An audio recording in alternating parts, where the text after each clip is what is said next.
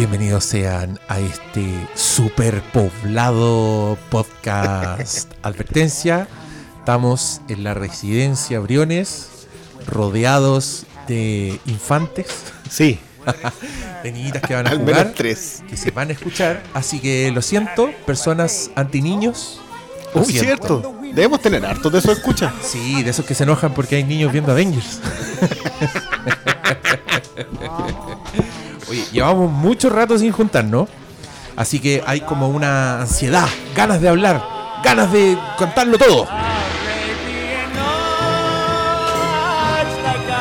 Lo que más me gusta de los remakes live action de Disney es que me hacen querer tanto las películas animadas. Y creo que ahora Aladino me gusta más que antes de haber visto Aladino Ah, con no, no, no. A mí siempre me ha gustado mucho. Creo que una de las que así tolero completamente. No, más que tolero. La ¿Qué quiero mucho. tolero? ¿Qué te pasa? Ya empezaste a basurear. Ya No, no, no, a no. Esa, esa una de las que me gusta mucho. Pucha, no, no- no puede gustarle ahora a Ladino. Viejo de mierda. Dijiste más que la tolero, como que. ¿Más que la tolero? No, pero es que Aladino es. Viejo de mierda. Me acompaña, saluden. Me acompaña el doctor Malo. ¿Cómo estás, Pablito? Hola, estoy muy bien. Escuchándolo. Las tonteras que ya dice Cristian, como un viejo de mierda. Es una buena película, Aladdin. De hecho, era. ¿Cómo le llaman? La era de oro de Disney cuando surge Ceniz- eh, no, la sirenita. De ahí para adelante, como que salen de la ceniza y traen Pero es, la sirenita, Es la bella y la bestia. Y bien- Rey León. el Rey León y. Y, ¿Y creo cuál más? que es. ¿Y cuál más? Pocahontas. No, pero ahí ya No, se empezó a la mierda. Sí, a nadie le gustó esa weá. Pero esa, es la era, esa es la era de caca. De... Con el jorobado. El jorobado. Notre Dame. Pocahontas es del mismo año del Rey León. Ah, es que esa es la famosa división B, pues, ¿te acordáis lo que siempre en la sala? De que son Puta, los faltó- otros, la otro, el otro estudio. Faltó sala. Eh, Sí. Cristian Brunes, ¿cómo estás tú? Muy bien, ¿y tú? Muchas Buenas gracias noches. por recibirnos en este hogar. No, pero- pero Eh, por favor. Le avisamos a todo el mundo que vamos a mm, hacer una interrupción en algún minuto porque la comida viene en camino y tenemos hambre. Sí. Y como acabamos de cerrar la rifa, este es el capítulo donde hay comer, papito que maporre. Muchas gracias a todos los auditores que compraron numerito. Gracias a ustedes. Hoy día tendremos cosas que digerir. Estamos esperando que el ganador nos diga qué película. Sí, el, gana- ganador es de regiones. Ah, ya, salió un ganador de regiones. sea, un por ganador de fin. regiones. ¿Y regiones cuándo? Y re- ahora, ahora. fue escogido. Y para que vean, cacho la weá. Problema. Está no puede indeciso, venir, claro. está con problemas. Ya le ofrecimos hacer una conexión remota, hablar con él desde Skype, hacer como alguna ahí chimuchina. No, no, no nos invitó, así que no vamos a ir nosotros a verlo. Claro. Pero- Puerto Vara. Pero, qué, li- qué lindo. Arena. Sí. Qué bonito. Yo a Puerto Vara voy. Yo también. Todo pasando. Su corderito magallánico ahí. Y ja- con jabalí. no queréis nada. No, no, no, no, no. La última vez que fui a Puerto Ya. Vara comí jabalí. Que mal. Auditores de Puerto Varas, ya saben, aquí estamos. Arroba guion bajo fílmico en Twitter, le hacen la invitación y nosotros vamos a grabar un podcast ¿Te imaginas? al sur. Sí, pero de más que hay alguien, pues. Sí, sí, pero no sé si. No, igual, sí. El, el- No, el sureño ya. es rajado. Que se rajen, que se rajen. Vienen las vacaciones de invierno. Ah, pero vamos a tener uno que se va para otro lado en vacaciones de invierno. De nuevo empezamos De nuevo. con ¿Dónde está la música de dinastía en esta instancia? ¿Dónde se va? El ausente. El ausente se va. De nuevo. Pero, weón, ¿qué pasa? El pastor Sala está fundando su religión de verdad. Yo creo que tiene un culto allá. Sí, es cierto. Sí, es como el no, temucano. no. Que el otro día decía que, que él no podía andar violando porque ya no, Ya- no, no funcionaba. ¿En el serio dijo esa weá? Sí. ¿Quién? ¿Oscar? la defensa No, ah, sí, po, eso es literalmente una defensa penca. No, pero que el Temucano andando jugo hace rato. ¿Uno viste ese video en que decía, no, si yo nunca he tenido secta, yo nunca he tenido secta? ¿Y qué, y, co- ¿Y qué era esto? Bueno, esa es la primera secta que yo tuve. Se llama así, se llama algo que significa primero porque es la primera Y la secta que primera no. secta que yo fundé. Pero weón.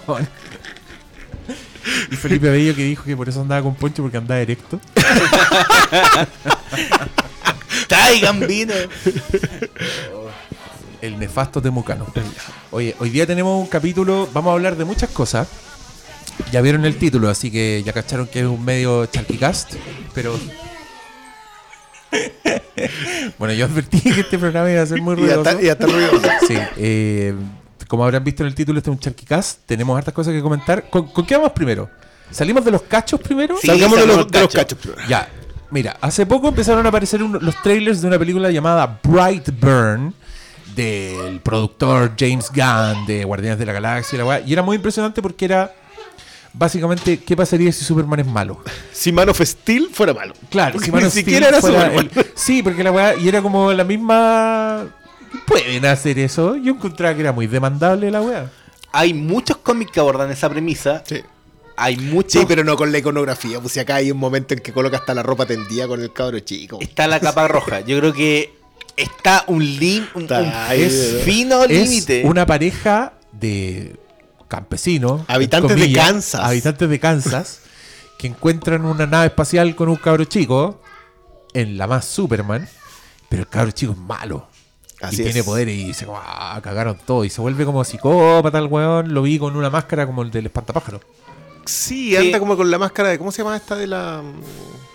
Ay. De la chiquilla del Señor de los Anillos. Con el Scott Speedman. The Strangers. The Strangers. Es una ¿Cómo se máscara tipo Esa- Strangers. Claro, máscara Ya. como el saco. Ya.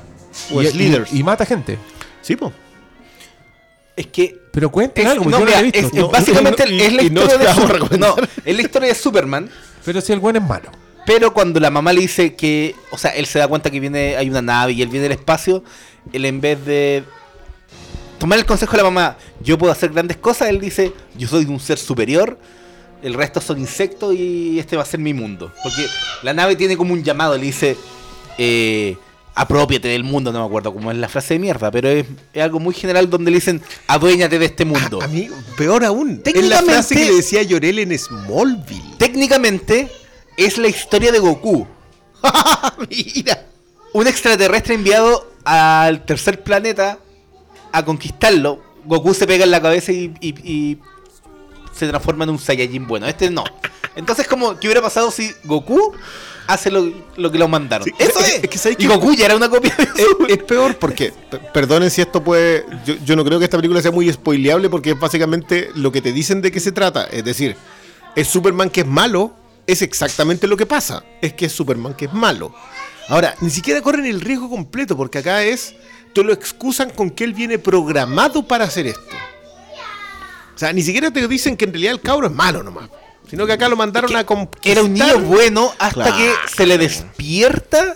Se le despierta este- la nave, porque es lo este mismo que hacían, es lo mismo- eso es lo mismo que hacían en Smallville cuando Llorel, cuando se conectaba con Llorel, Llorel le decía, si tú vas a este planeta a conquistarlo. Pero como a él lo habían criado bien, lo había criado el, hombre, el caballero los Dukes de Hazard, así que era una buena persona, el tipo va a ir y se revela contra Llorel. Entonces, ahí sí funcionaba, aunque en realidad ya como justo en la cuarta temporada donde se empieza a ir. Más encima que, que como que le copian todas las tramas a Buffy hasta ahí, pero igual funciona. Pero ya después de eso, ya. Es que mi problema- Esa trama no puede funcionar. Si no, en No, Supreme mira. sí funciona. En la de Straczynski. Yo no sé si. No, mi problema con esta película es que equivoca en el tono. Las actuaciones son muy malas. horribles. ¿De dónde sacaron? Yo, yo- yo creo que hay Horribles. muchos cabros chicos que puede rendir más ahí. Demás, pero el tono está mal. la- entonces. Hay peores películas, sí, demás, pero esta es muy fome, es aburrida. No da con, no, no da con, con la propuesta que quieren darla, no la. Es que yo creo que es la pura premisa. De hecho, Es está la en la pura premisa está- que, que tú podís no ver la película y se trata exactamente de lo que ya sabes que se trata. Tú sabes que, que va a matar gente y se va a volver malo. Listo, eso es todo. Tú podés irte a la mitad de la película y volver al final y no pasó nada. No, ya lle- llega un momento en que es que es particularmente aburrida. Yo no, yo una pérdida de tiempo. De pero- hecho, se supone que hay unas escenas que acá no van a llegar, porque son como la, la escena un poco más gore. ¿Y por, qué, seguro, no- ¿Y por qué no van a llegar? ¿Qué pasó ahí? de seguro la gran Kingsman, po. Sí, yo creo que hicieron, claro, esa misma Como para- de, para sí, es que, es que aparte eso es lo otro. Se nota mucho que está pensada para ser una película de terror, pero exhibida para ser una película de todo espectador. Y esa cuestión se nota, pero y en malas. y- Pero y es que esa podía ser la gracia, pues podíamos ver un Superman despedazando gente. Es O sea, de hecho lo ves, Lo pero- ves, pero pero, te lo pero- esconden. pero- pero te lo esconden, sí. Ah. Entonces, además, hay, hay algunos tiros que sacaron, pero. No, sí, y se ve, o sea, al final Hay un- mira. secuencia que tú decís, la pared Mm. que te están diciendo que está ahí, está como está, porque hubo una escena que no te mostraron. Hay, Oh. mira, y no hay, está relatado de esa manera. o sea, no- Y no es elegante, no es bonito, no, No, no, no, no. si no- Es como que te ¿qué tiran... ¿Para qué hicieron esta tiran película? Mira, yo creo que esto. Yo creo que es una película con buen potencial de marketing y lo han hecho. O sea, son- es bueno el marketing, como ese logo culiado, como Mira, si fuera de terror sería bueno. Pero... Esta película la coescribieron el hermano de James Gunn y el primo. Yo creo que este es un favor de James Gunn. Hagan esta película, lo acojo bajo mi paraguas y eso es. No hay otra razón de, de haberla hecho porque si quería hacer una película de, de un Superman distinto, hazte Supreme, hazte... Es que yo creo que hicieron Supreme. Pero, pero la gran gracia en Supreme era que estaba metido el gobierno. Estaba metido el ¿Qué Estado. es Supreme? Supreme es un cómic. A ver, Supreme fue un cómic de una especie de la Liga de la Justicia que crearon en Marvel. Ya. En donde eran reflejos bastante oscuros de la Liga de la Justicia. ya. Y después de eso los tomó Straczynski muchos años después y los hizo peor, o sea, ya eran brutalmente oscuros. Pero era muy buena la historia de Supreme porque era el Estado el que le creaba este idilio para Ya. que él fuera 100% un norteamericano que vivía por The American Dream, ¿cachai? Era súper bueno, pero él sabía. Entonces sabía lo que lo estaban manipulando, sabía lo que estaban haciendo con él y se transformaba en un personaje súper interesante, pero era un, era un cabronazo. o sea, no- no- Y está Irremediable de Mark Waid, que también es Y la misma está historia. Irremediable y está Incorruptible, Hay, claro. hay- hay muchas versiones que, que podían haberla hecho directamente, que para qué haber hecho... Pero, mira, a mí lejos lo que más me molestó de esta película es que remata para hacer franquicia. Oh. ¿Está bien? O sea, remata para decirte esto El mismo está pasando. Claro. Y ahí yo dije, no, ah. Métanse no, no, esta weá por la raja. Claro, Sí. yo, ahí fue donde yo me molesté. Yo antes estaba aburrido nomás. Y dije, ya, esta cuestión no es nada, da lo mismo. Pero ahí yo dije, ya, lo que... y por lo que estoy viendo las reacciones, parece que para allá va. O sea, ¿Le- esto- le bien? Lo suficiente para que mantener. eh, Mira, ¿sabéis qué? Costó muy Si- poco. Como... Si esta película hubiese sido una Blumhouse, te la banco. Porque Blumhouse siempre tiene algunas. al- tiene buenos narradores. Sí. Todo, tú le puedes criticar los presupuestos, las tramas, todo lo que quieras, pero tiene gente que cuenta muy bien la historia. Esta no tiene eso. Te aburrí durante la película. Pero remata a la Blumhouse en el sentido de que te deja la opción de que sea más grande. Pero no. Y ahí es donde ya te picaste. No, por lo menos yo me piqué. Bueno, a mí me, me tincaba, ya no me tinca. Creo que igual la voy a ir a ver, porque me gusta hacerme estas cosas. Porque no, no me quiero. Pero les creo, cabros, así que... No, ojo que puedes, puedes verle cosas que nosotros no. Yo estoy viendo un montón de, mm, de, de reseñas, de escritos y de reacciones que no me las esperaba. Yo, yo esperaba un golpe. Masacre. Yo esperaba masacre, acá esperaba basureo a lo malito. Perfecto. Oye, ¿Malo se retiró? Como Sí, parece que algún llamado o alguna cosa. Pero no, De la nada. Sí. Sí, ya no sé qué hacer, pues si yo no vi esta película, ¿qué te, qué te puedo no, no, preguntar? no, yo creo que eso es todo lo que tenemos que Te decir de voy Rainbow. a preguntar.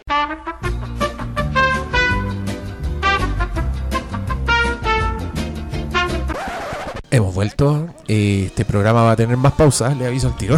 Más accidentes de lo que esperan. ya, pero en conclusión, Brightburn, no la vean, mala la wea. Sí, yo, yo en general no hago eso, pero sí. Ya, ¿de qué quieren hablar? no, siendo generoso, esperan al cable. Ya, ¿de qué quieren hablar la- ahora, queridos muchachos, queridos contertulios? Eh, ya que vamos en ese orden, yo creo que Aladdin. ¿Aladín? Sí. Ya, vamos al tiro con Aladín entonces. Vamos a escuchar un pedacito del tráiler solo para ponernos a tono y seguimos con la conversación. Creía que una princesa podría ir donde quisiera. Esta princesa no. ¿Confías en mí?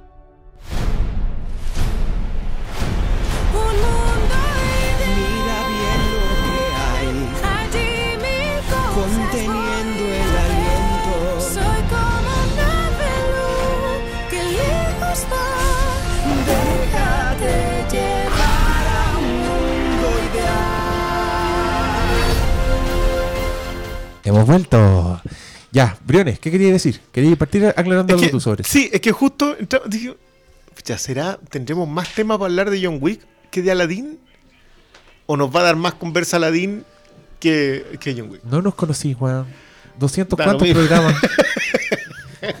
Tenemos temas hasta de la weá que no hemos visto, Briones. Sí, Acabamos de hablar de Brightburn como 20 minutos. Y que Yo da, no mucho. vi, Yo no la vi.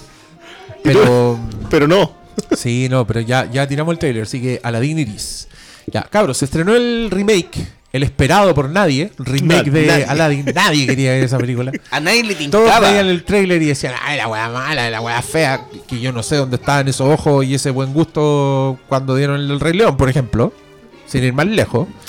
Eh, el de la isla, no sé, bueno. ya. Es que A no mí estaba Will mí- Smith, yo creo. A mí me cargan estos remakes culiados. Tengo que decirlo el tiro, así de entrada. De entrada, Detesto ya. los Abramos live action de, de Disney. Encuentro que son unas weas sin imaginación por culpa del Tim Burton culiado. Todas las weas se ven iguales, son deslavados los colores, fea la wea.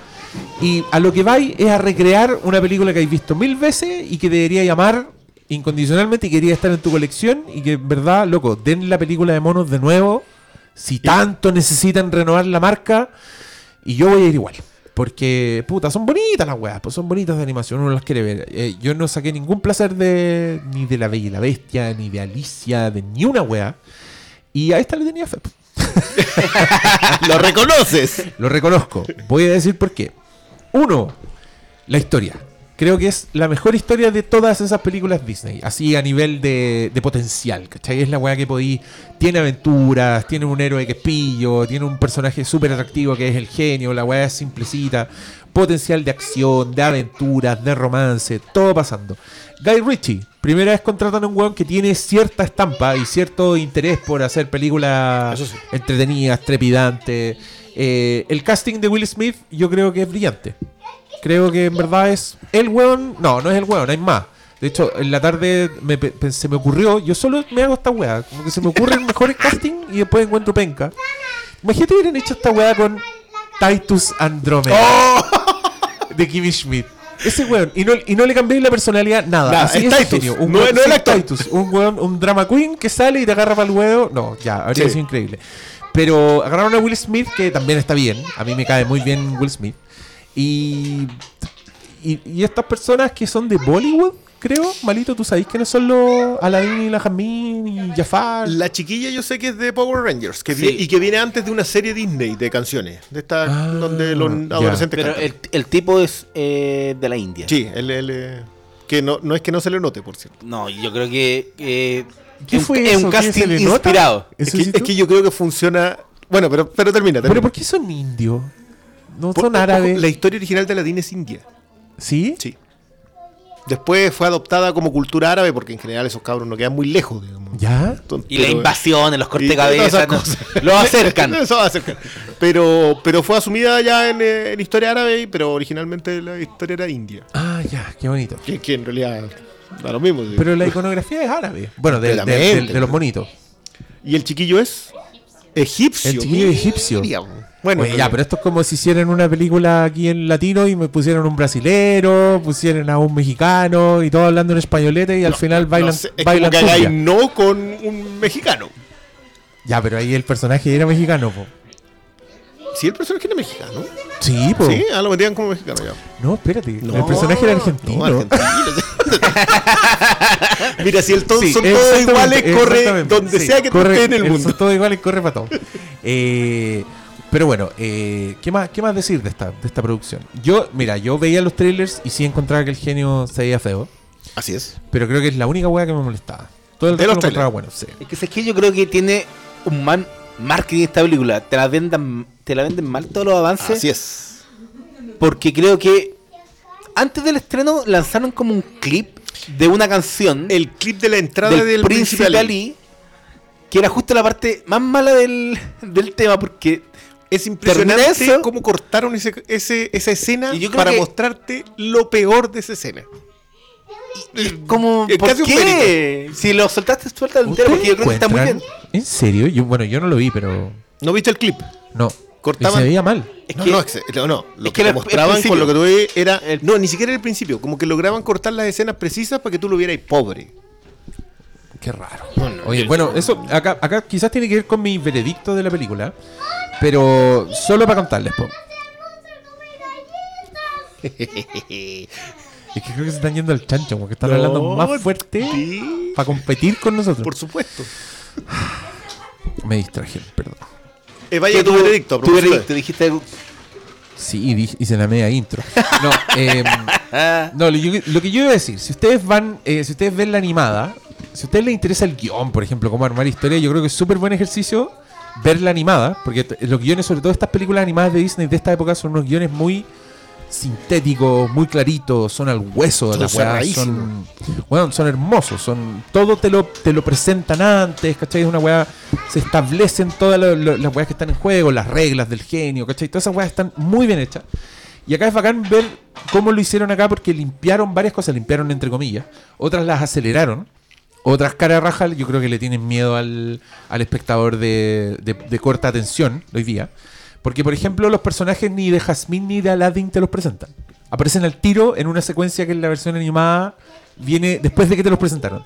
Después de que sabes que Jasmine es una Es princesa, que quiere salir del palacio, ¿Eso que, no será que porque se siente como un animal enjaulado. ¿Tú entráis sabiendo quiénes son ellos? Es que yo no entiendo cuál es el juego, porque si el juego es hacer la película de nuevo y recrear todo, no entiendo por qué de pronto les importa ahorrar tiempo en esas cosas, ¿cachai? Eh, Yo también iba con eso, iba, yo decía, ya, igual será como una, como una película de James Bond, en que asumen que uno sabe quién es James Bond y, y por lo tanto no te lo presentan, ¿cachai? Aunque las buenas películas de James Bond siempre te lo presentan igual de nuevo. Em, pero acá me, me pareció raro, me pareció raro que se saltaran toda la parte de Jasmine, quiero ver el mundo, toda la parte de Aladdin, quiero ser más, ¿cachai? No, acá el tiro, persecución, parkour, estos dos se conocen y como que te meten la hueá encima. Yo no sabía si estaba eh, respetando esa decisión o no. Eh, pero se mantiene bastante pegada a la historia, aparte ¿No, de esos ¿no te pasó eso muchas veces en la película?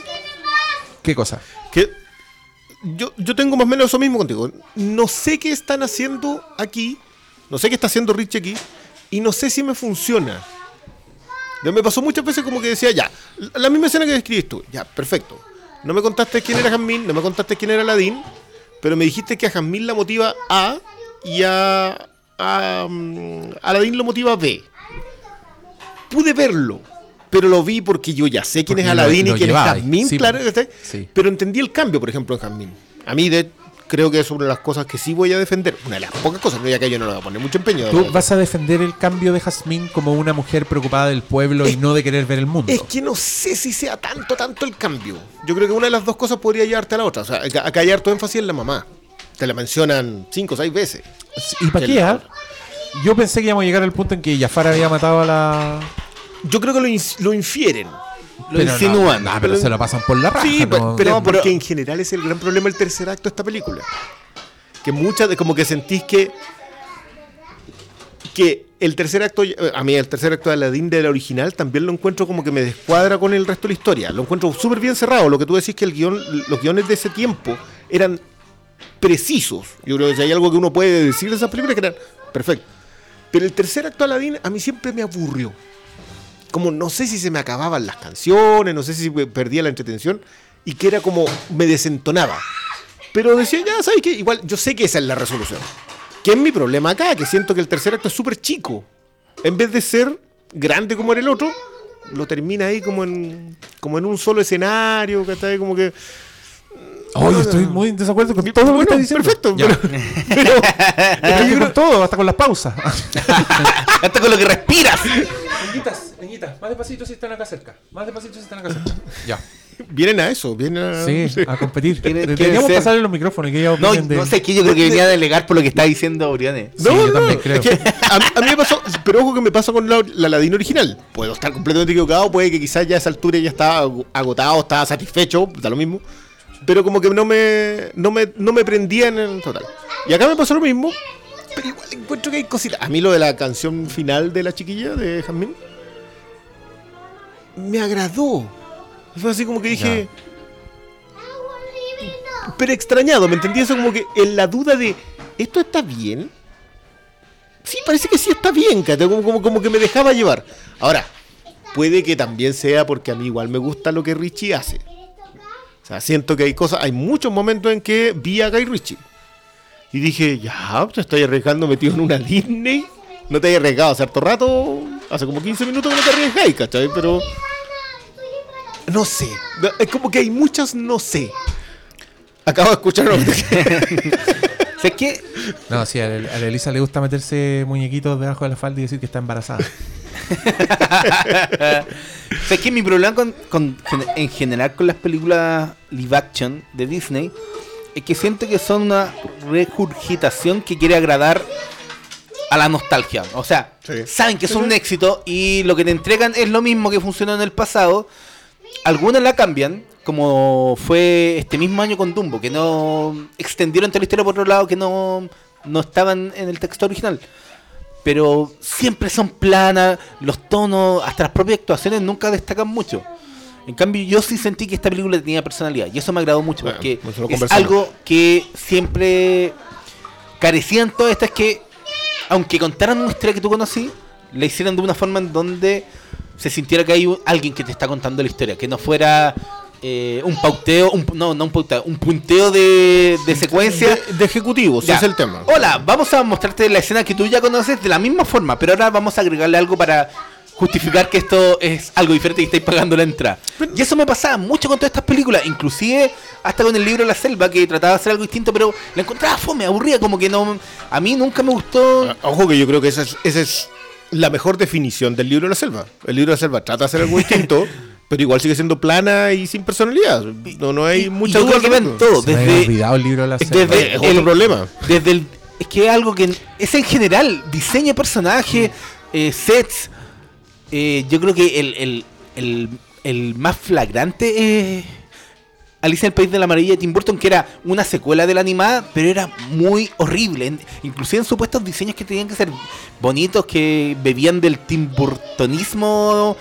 Como que todas las decisiones estaban mal hechas en esa película. Igual recaudó mil millones y eso dio pie a que tengamos todas estas películas Esa y maléfica. pero no tenía personalidad. Para mí no era un refrito de Tim Burton, no era Tim Burton eso. ¿Quién dirige Maléfica, se acuerdan? No, no lo recuerdo. Porque a mí me pasó con Maléfica que yo la veo y digo, ya, por último me gusta el punto de vista. O- y te cuentan algo distinto, pero también lo encuentro fome, ¿cachai? Siento que, que, que en general es lo, de lo que pecan esta, todas estas películas porque están por un lado permeadas por la nostalgia, por lo que te tienen que entregar simplemente porque saben que la gente va a ir por la marca y por otro lado por las restricciones de Disney de... Oye, este es un clásico de Disney, no lo podéis tocar mucho, no, no te salgáis mucho los esquemas. Yo creo que aquí obviamente no se salen de los esquemas, pero te cuentan una historia. La misma. Lo de Jasmine, yo creo que es lo más relevante que le dan un vuelco que no estaba en la película original. Porque Aladdin se casa con ella y él va a ser el futuro. Es que el eh, original, a ver, si, que- si es que recuerdo bien, él se convierte en el sultán. Sí, pues él va a ser el futuro. O es que el sultán sigue ahí, pero va a ser el futuro sultán. Claro. Pero Y acá, acá hacen el quiebre. No, no sé en realidad tampoco cómo. Si es que podemos contar spoilers. ¿Se puede contar spoilers de una película que tiene como 20 años? No, no hay spoilers. Olvídense de los spoilers, claro. Si van a ver a Aladdin, saben cómo termina la weá y saben que Aladdin que- se caga al genio. bueno, eh, es, Se pide tres deseos más. esa es una- otra duda. Es que no, no la repasé y quería repasarla y no alcancé. Eh, ¿Es la otra? ¿Alcanzaba a pedir los tres deseos, Jafar? Sí, po. También. Sí, po. Y el tercer deseo es ser un genio porque Sí, Aladdin se lo caga y, y- Maravilloso, un Pedro Urdemales cualquiera. Pero es la media solución, Sí, encuentro. po. Sí, no, siempre lo ha sido. Como guion es una Sí. muy buena solución. Lo que pasa es que en, la- en la otra estaba, era como gigante todo antes de que antes de que le llegaran la, le pusieran la Porque se transforma en el genio Exacto. todopoderoso po, du- Sí, pues, durante un segundo. Acá se en una weá fea. No, sí, eh, eh, yo, yo lo he dicho, para mí el, el actor de Jafar tendrá mucha pinta, me imagino que en, en Medio Oriente. El arrasa, Mino, el Mino debe de ser el, debe ser el Brad Pitt de Medio Oriente, pero amigo, no. Yo creo, que- yo ¿Qué creo que te él- pa- no te gustó Jafar? es que creo que él trata de ser Jafar ¿Ya? y no trata de hacer un Jafar. O sea, trata de ser el mismo, la misma caricatura que vimos en, Pero, en los pero eso se puede aplicar a, to- to- todos estos live action. Sí. Tratan sí, pero de no ser Will Smith. sin hacer. No, Will Will Smith Smith hace, sí. su- hace su Pero es que- personaje. No, Es que yo no- estoy en desacuerdo Ya, con eso también. de- dale, ¿por qué? Es que mira, el, puta, son varias cosas. De entrada, yo tengo un problema con el tono.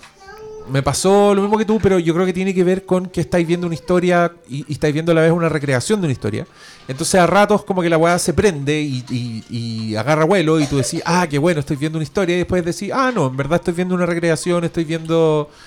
Puta, como cuando vaya a los parques de Disney y aparece un Aladdin disfrazado con la weá toda raja, pero en verdad es un nadie, y con una Jasmine que también se ve increíble y se ve igual, pero tú no sabes quién es, y hacen como una escena de la película y te decís, ah, qué bonito, y le sacáis fotos con el celular. Ya, puta, ¿podéis no ver historias de Instagram ahora, malo? Como si no hubiera suficiente ruido y distracción. La estaba cerrando. Eh, se me fue la onda. Ya, veis esa weá y le sacáis fotos con el celular y todo, pero sabéis que no es la película, sabéis que no es la historia. Y ah, ya, aquí me pasaba lo mismo. A ratos, ¿cachai? Yo decía, esta weá es como la recreación pobre de una weá que es tan- está tan viva y como que funciona tan bien y que es la raja. Pero también me pasó lo mismo. Veía a Guy Ritchie, veía momentos Sí. que yo decía, oh, esta weá está buena, oh, esta weá está bacán y todo.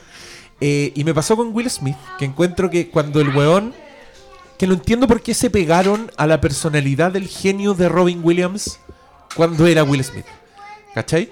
Cuando el weón es azul, cuando el weón es CGI, es el genio de Robin Williams. Exacto. Las mismas líneas, la misma actitud, el mismo poder, así que a mí me recordó a Jim Carrey en La Máscara porque el otro antecedente es un personaje Digital con lógica de al- cartoon alrededor, claro. en CG, ¿cachai? Pero cuando el weón no es el genio azul, cuando se disfraza de persona, cuando es Que Will lo, Smith, que lo que es una solución de guion precisa. que Yo no sé si es muy que rica. también estaba en, la, en, en los animados. Tam- en la sí, animada, él también pero- se disfraza de persona. Pero acá el- el, cuando lo inician, porque nosotros la estábamos viendo con malo, yo dije, yo en un principio pienso, ya, perfecto, este va a ser un tipo que cuenta la historia y por lo tanto los niños asumen de Ah, que la prólogo. imagen, claro, el Ya. prólogo, asumen que la imagen del genio es la del papá porque es el papá el que les está contando la historia. Sí, pues bonito esa Y yo dije, ah, está bien. Pero cuando no me muestran a la mamá, yo dije, ya, esta cuestión viene con trampa.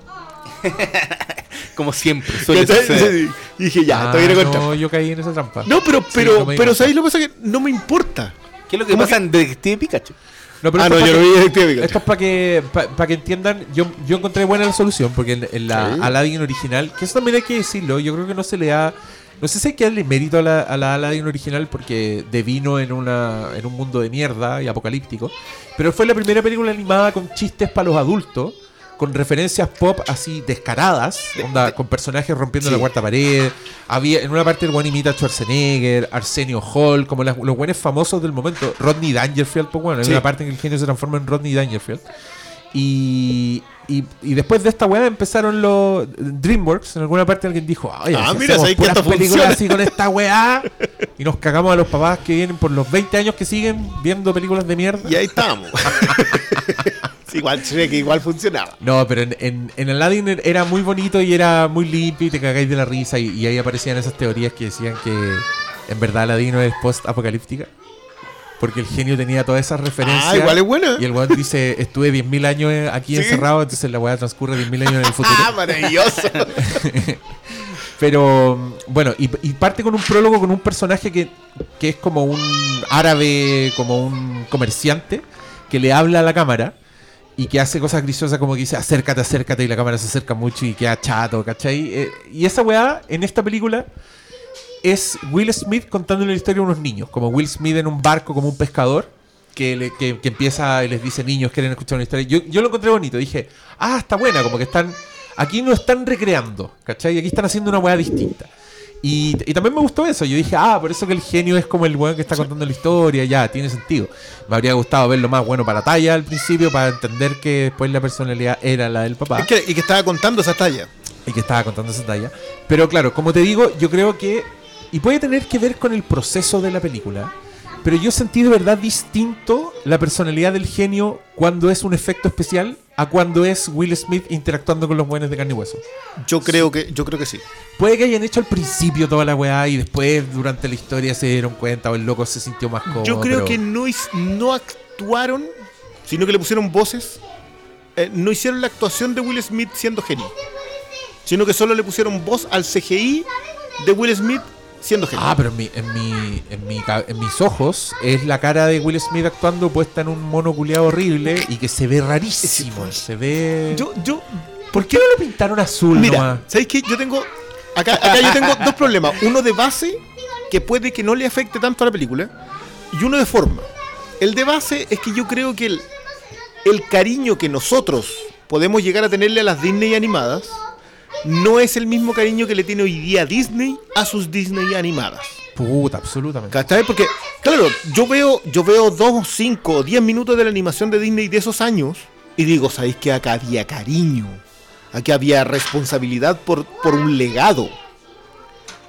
Y tú miráis hoy día lo que están haciendo y no hay un respeto completo por eso, ¿cachai? No hay un cariño por lo que hicieron. Pero también entiendo de que no puede existir ese cariño si tú quieres contar la historia de nuevo, quieres hacer una cosa distinta. Ahora hasta el momento yo no había visto una cosa distinta. Yo creo que estamos súper de acuerdo que Aladdin tiene varios defectos, pero si hay algo que tiene es su pro- es la propia Aladdin. ¿entendés? Es la Aladdin de Guy Ritchie. Puede tener cosas buenas, puede tener cosas malas, pero, pero tiene su marca. Sí, yo creo que... la- Ojalá la tuviera No, más. Tiene, tiene sus marcas. vis- Si visualmente la weá tiene momentos que son bien Guy Ritchie. Y tiene momentos que yo encontré efectivos. Ponte tú, no sé, solo por dar ejemplos. Eh, cuando el Jafar culiado hipnotiza al sultán. Hacen como una weá con la cámara, como que vibra al fondo, que es como cuando Tyler Durden le hablaba a la cámara, así como hacen un. Precioso, pues vos Sí, dale. Son de rock and roll. O sea, weón, sí, los Sí, de rock, las son- peleas son de rock and roll. sí. Esa weá, esa weá ya es, es más cine y es más película que La Bella y la Bestia completa. Completa. Completa. No, no, no sé. Es, es que es el punto. El nivel de acá es muy bajo. Sí, es que, pero es que la cagó porque es una película que tiene muchas pifias, eh, pero es el mejor live action, en mi opinión. Es el mejor No, de no, esta no, no. que- Yo creo que acá no, acá no debería haber duda. ¿Tú estás de acuerdo? Completamente. Buena. Ya. No, no, no. O sea, podemos hablar sobre cuáles son las cosas buenas, muy buenas que tiene, cuáles son las cosas buenas y cuáles son las cosas malas que tiene esta película. Pero si a alguien le cabe duda que es el mejor live action de Disney, está completamente equivocado. Me van a perdonar. Yo sé que tenemos mucha crítica porque, ah, es que se suben al pedestal. No. Pa- marquemos las líneas por lo menos decen- de decencia acá. Sí, y sí, loco, sí. yo soy de los que defiende el libro La Selva de Favreau. No me acuerdo. así, es que es el problema. no, acá, malo, estamos en la misma. Sí, y mira, inclusive en, en- en temas de que generalmente hay gente que le molesta, por ejemplo, las canciones. Yo encuentro que aquí las canciones están están súper bien hechas. Los colores cuando en la misma Príncipe Ali cu- cuando llegan y parece Bollywood. Hay unos, Sí, hay harto de Bollywood acá. colores que tú Hay decís- harto de la, del, del musical de Broadway, por lo que me dice la. Por lo que decía Filofio, que era el que había ido, que le había visto. ¿Fue Sí, fue el musical de Broadway? Sí, pues sí, tiró, tiró el pasaporte también el otro día en el Sí. mouse. eh, Bueno, todos tienen pero, que hacerlo. pero de más, po. Pero yo encuentro, en- encuentro que, que algo tan difícil de replicar como las canciones que, que le gustaban a todos y darle su propia personalidad. Aquí yo, yo que no me molestó ninguna, ni- inclusive la de la nueva que era la de Jasmine tampoco. Speechless. Yo creo que la música y los musicales es donde pierde esta película. Pierde Creo- ritmo, de hecho, el Creo que, creo que a Guy Ritchie el musical no le queda bien. No le queda bien. O sea, Madonna tiene- puede decir lo mismo. Tienes. bueno, tiene, se- tiene secuencias, no sé si fijaron, pero tiene secuencias en que la, la cámara está acelerada y los locos como que bailan en cámara rápida. esos cortes a lo King Arthur. Y esa weá no funciona, pero se Kuma. Es, Excepto si te gusta King Arthur. que yo me acuerdo. Yo, me- yo cuando tú, yo decía, te pienso Baz Luhrmann. Porque No, no. escuché un podcast que decían que eso era producto de que en, en- en acción real no podéis ponerle el mismo ritmo frenético que tiene una animación, ¿cachai? Donde tenéis el control de los planos y toda la weá. Y yo dije, y Baz Luhrmann, ¿Y no viste que Romeo y te- Julieta? Que te evita como planos de un segundo en una coreografía y entendís perfectamente todo lo que está Bueno, bueno es, genial y es lo, es lo suyo. Pero acá yo creo que a Guy Ritchie el musical se le queda corto. O sea, son súper irregulares. La weá del Príncipe Ali a mí me gustó y todo, pero creo que tiene partes muy kuma. La weá de la alfombra, yo encontré que se veía horrible. O sea, el mundo idea- es que- ideal. Exacto, Sí. es que la idea de esa weá era como mostrarte Eh, a la princesa todo lo que querías ver. Es que eso como, dos, de- te voy a tiene dos sacar. defectos. Una, Y está muy mal hecho. fea la weá. Es fea. Y es oscura, que es peor todavía. Pura, weón, que se la lleva un peladero culiado de No, pa- noche. O sea, loco, amigo, elige, elija los lugares. Y Elige dos, y dos, que en el fondo de Jazmín, un mundo ideal no, no cuadra.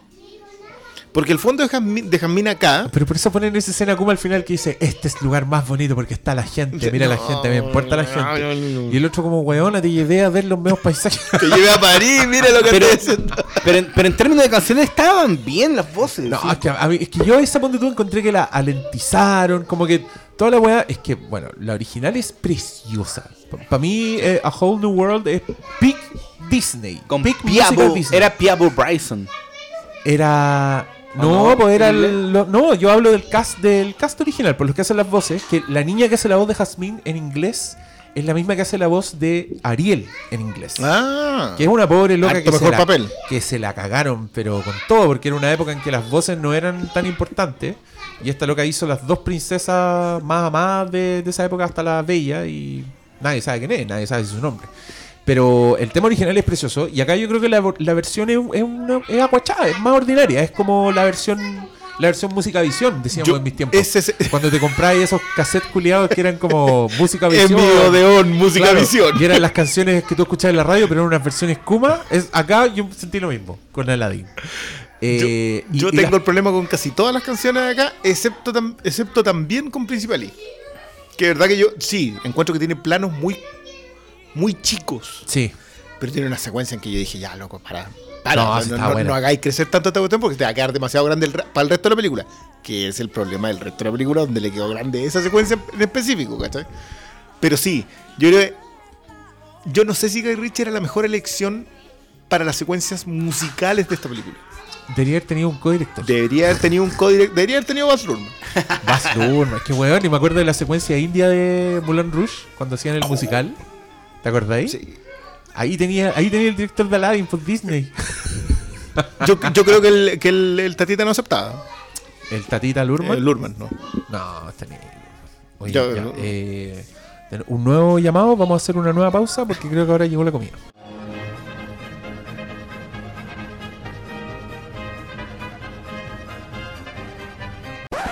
91 tenía. Yo me acuerdo que iba en una, siete. en una renoleta con mi viejo Yo bajando donde mi tío Mario. años, te puedo dar el momento. El perro mordiéndole el, perro, culo a Ram Navarro. Bueno, el otro día alguien encontró el capítulo, de- hay un, eh, un resumen en YouTube con el comentarista argentino de ese partido. Impagable. ¿Sí? Impagable. No, no, y me acuerdo de todos los goles. El centro, la pesca Barty cayendo. Barty la agarró, pero, weón, pero chico, weón. No, yo, yo ya tenía. Y 14, 15 años, 14 años. Que sé que de- yo ni me acuerdo casi nada cuando era chico. Pero, weón, así como ligado al fútbol, me acuerdo un par- una eliminación del Colo contra Vasco de Gama en Copa Libertadores 90, una wea así. Y me acuerdo de la bengala. De- Del bengalazo. Del bengalazo Del- del, del Colo maracanazo. Porque mi papá tenía trabajando en un colegio y no sé por qué se le ocurrió verlo en el colegio. Y tenían un proyector. Y me acuerdo de pantalla gigante. Querían elegir. Y en pantalla gigante ver ahí al weón. Y mi papá echándole. ¡Ay, brasileño! Brasileño, este se merece robo, todo". este robo! Ya, ¿volvemos? Ya. Bienvenidos sean al Footballcast. Pero sí, fueron grandes momentos. Yo estaba grabando hace rato mientras ustedes ¿En hablaban. Sí, po. ahora la gente va a escuchar la trastienda. Oye, la comida está súper rica. eh, creo hemos llevado, llevamos aquí como 3 horas y llevamos 40 minutos de podcast. ¡Ay, que estamos flojos! Esto es impresionante. No nos cunde en tu casa, Briones. Sí, ha pasado que- antes. Siempre, me acuerdo una vez que vinimos a hablar de Thor Ragnarok, estuvimos toda la tarde comiendo, chupando, después del podcast Sí. 40 minutos. Esa cuestión empezó Pura bulla la pero esa vez empezamos no fue- como a las 12. Eso fue de sala. No, no, no, no. Eh, donde ¿Cuál? sala fue Doctor Strange. Que tampoco hundió No, mucho. no, no. No, que- no quedó tan bueno el asado, ¿sabes? Pero. Eh, Es que la parrilla acá, yo no me acostumbro con eso. Ah, para mí de carbón. Que tú eres Ron Swanson para tu Él tiene que salir con un hacha a cortar árboles, transformar esos árboles en carbón en un, en un par de milenios. Ah, no, sí. Para hacer eso, no necesitáis lo que más en rato.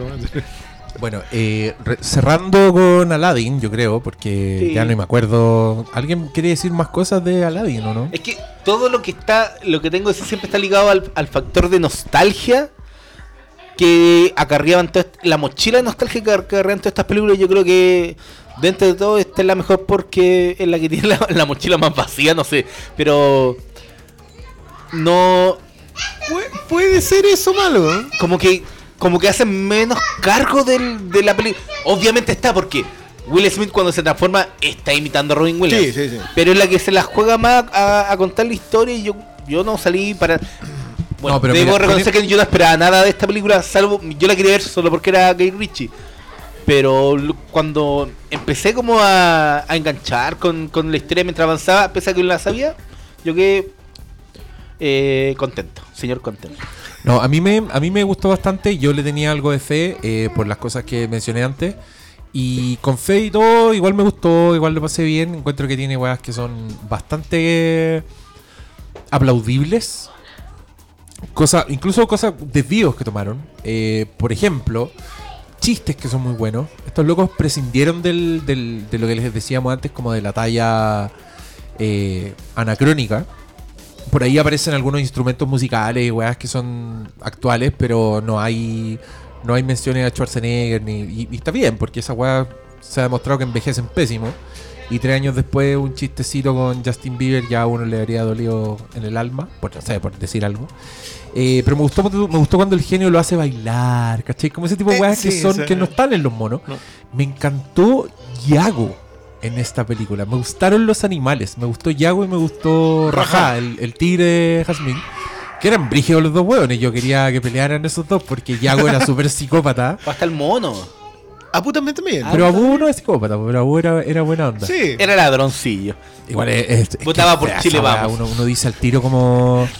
Puta, el Rey León va a ser feo. Es que es feo, po, weón. Si por algo Disney culiado le da personalidad y humaniza a los animales, po, weón. Para que sean expresivos. para como que- sí. Cuando así esas, las mismas weas con monos realistas, queda creepy la cagada, po. Queda, El- el queda de creepy. El Rey León, el Rey León, weón. Yo a Rafiki le tengo miedo. Rafiki es como esas películas de terror ochenteras de monos asesinos. Como Sí, los pa- los nunca han sido muy amigos. a la sombra del Kilimanjaro, donde salían unos babuinos culiados que hacían mierda a la gente. Y hay uno también que se llama Shakma, que es palpico, que es de un mandril, weón, enojado que anda dejando la cagada en Sí, he casa. visto la portada de esa cuestión. Y que y para esa película usaron un mandril en celo y ponían a la mona al otro lado de la puerta y el weón así dejaba la cagada por entrar. Y en algunos planos se ve que está erecto. Oh, no había digital para esos tiempos. Yo creo que eso no se va a ver en Rafiki, pero igual. Pero es que ¿sabes produce la misma inquietud de un mono. Los monos son horribles, weón. Los monos son monstruos. Mi aprensión hacia el Rey León es precisamente porque creo que es la que va a llevar, no una mochila, va a llegar un bolso, una maleta gigante. Las dos maletas que te dan para cuando viajáis sí, eh, y cargada hasta el tope. Pero ya, ya la gente ya compró esa weá. Sí, esa weá va a ser- vendida. Weón, en- 200 mil millones. en el tra- nosotros vimos Aladdin en Premiere y dieron el trailer del Rey León antes y la gente ya está aplaudiendo la weá. O sea, aparece el sol culeado en la sabana y el, la cigüeña y la gente ya está como ¡ay! La, we-". y weón, eso está en la de monito. ¿Por qué no juntamos en la de monito? Mira, en la de monitos todos nosotros. Eso es lo que te decía a propósito de, de- de- de este culto a la, del no respeto hacia la animación. Cuando tú hacías el remake tal cual, porque lo que está haciendo Favreau hasta lo que hemos visto, puede que no- nos equivoquemos y el tipo cuente otra historia en, en El Rey León. Pero lo que hemos visto es que está tratando de hacer exactamente lo mismo que la otra. Entonces, ¿es eso respeto o es simplemente agarrar la mochila y partir y saber, saber que con eso ya tenéis mil millones asegurados? Porque igual acá Richie corre riesgos. No sé qué tanto sean esos riesgos con autorización de los jefes. Es que sé Es que yo creo que en Aladino se da como una sincronía que a la vez, porque Aladino es súper políticamente incorrecta para hoy día, ¿cachai? Es racista, de hecho algunas de las soluciones son para cagarse la risa. Ejemplo, cuando Yasmín roba fruta en el mercado, uno lo agarra y le dice, ¿tú sabes cuál es el, el- el castigo por robar? Y saca un sable para cortarle la mano. una. Lo cual es hoy considerado un estereotipo racista. Entonces en la película hacen un- una hueá súper tonta que él le agarra la mano y le dice: Entonces me vas a pagar con este brazalete. ¿Cachai? Para conservar la hueá. Ya. Yo creo que esa, esa mm, como actitud de limpiar la weá hizo que innovaran más. ¿Cachai? Hizo Sí, que se fueran que por otros para- lados, claro. El Yago monstruo, yo lo encontré hermoso. sí, eso está muy bueno. Yo quería más, más secuencia de eso. Y diciendo, no paren con esta weá porque está, está filete. Eh, con el Rey León están cagados. Porque el Rey León es más, está más sin perecedera. Entonces yo creo que no hay espacio para cambiar. Y yo creo, en verdad, creo que el encargo de los jefes es loco. Tal cual. Reempaquétame el Rey León. Ah. Que podamos seguir lucrando con esta propiedad. Y las canciones déjala igual. Y el casting que sea una. El casting no es un, un nuevo casting, es como una actualización del casting. Encontraron los equivalentes. Encontraron el equivalente de Rowan Atkinson en los 90 para ser Sasu y es John Oliver. ¿Cachai? Encontraron un guatón simpático y es Seth Rogen, pero está siendo el guatón simpático de la película. y al que no podían reemplazar lo Y el mantuvieron. que no pudieron reemplazar porque es James Earl Jones y es la voz de Darth Vader, conche tu madre, y todavía está vivo el pobre viejo ahí de estar en una silla de ruedas, weón, mandando la weá por WhatsApp. ¿Para qué chucha lo llaman si va a decir los mismos diálogos, Sí, weón? ¿por qué no reemplazaste? No- o no podrán hacerlo, o necesitaría otro ritmo.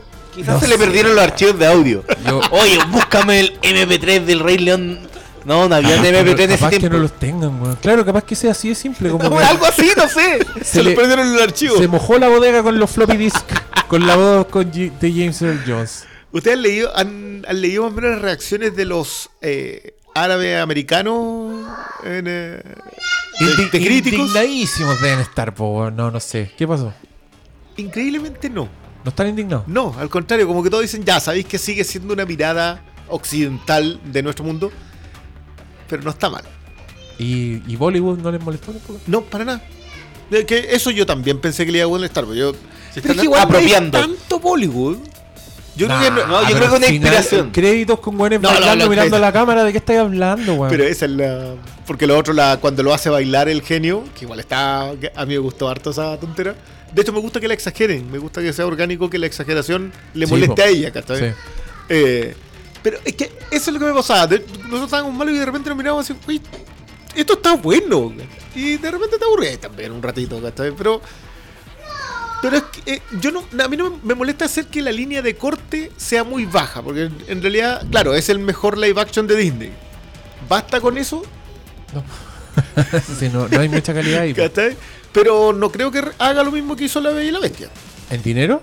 Ni, ni por si acaso, o sea, ni en, ni en boca a boca, Es que ¿cachai? quizás porque no está, no está la nostalgia. po. O sea, justamente lo que hace que sea una mejor película va a ser que no sea tan un éxito de taquilla. Y va a hacer que los ejecutivos digan, ah, ¿vieron? Si el camino es hacer la weá calcasa, Calca. estos weones están, están ahí con la boca abierta pagando la entrada, no, no les den mucho. Ya, qué pesado el ejecutivo. Pero, pero sabe. Pero, sa- pero la tiene clara.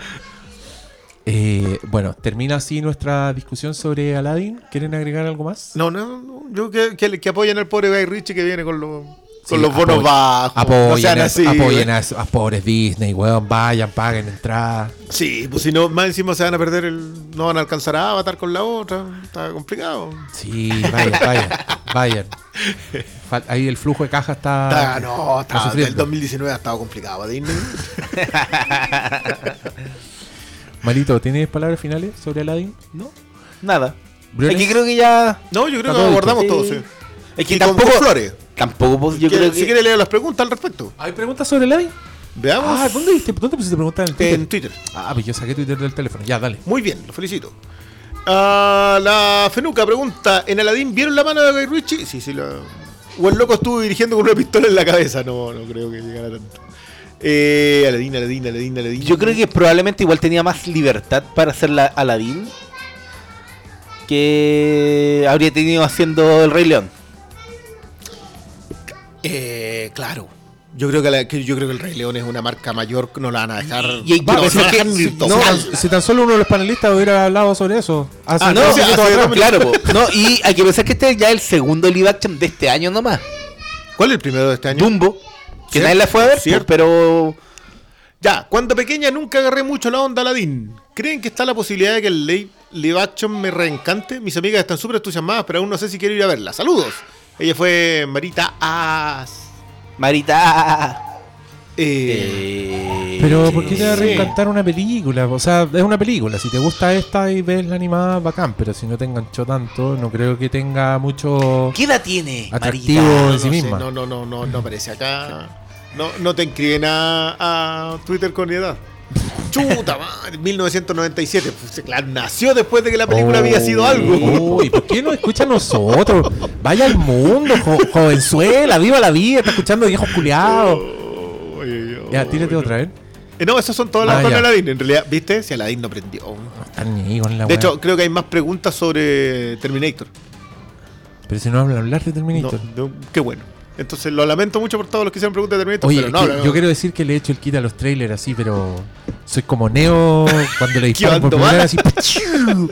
¡pachiu! En Instagram de repente el trailer de la de Tarantino y yo. ¡pachiu! Ah, no, a No, ese yo le he hecho el kit, le he hecho el kit a los posters, a no voy a todo, ver todo, ni todo. una wea. a los comentarios de Khan. Perdón. Y con- Eh, y con ¿Tenemos una convención con Khan es Khan? ¿O No, podemos, no? Cannes. Cannes, ya, es excelente. Eh, Can. Nah. perro. Je ne, je ne parle pas. No, Cannes. Festival de Cannes. Ya, yo con Canes reconozco que le hice el quite a todo, pero igual el hype por la de Bong Joon-ho me tienen... Ahí no hay cómo arrancarse. ¿Cómo se llama esa película?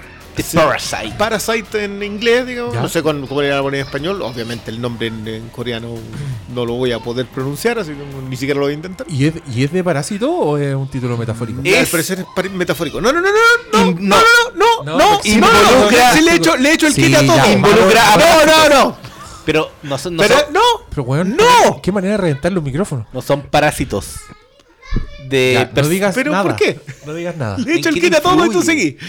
Si que después llega y no, si se sabía todo ¿Se desde sabía el principio, todo? se sabía que venía. Se sabía. se No, sabía en, mira, este caso veí el póster y entendí No, de, yo, de qué se yo. Ah, no lo he vi, visto. no, ah, no, ya. no, sí, de- hacerle el kit de verdad. puta, kit. ojalá podamos ver esa película pronto entonces. No, yo le hice el kit a ese y también le hice el kit al trailer de Terminator. No por las mismas razones ni por hype, pero fue como, nah, no. hoy día no necesito ver un trailer sobre una nueva película de Terminator.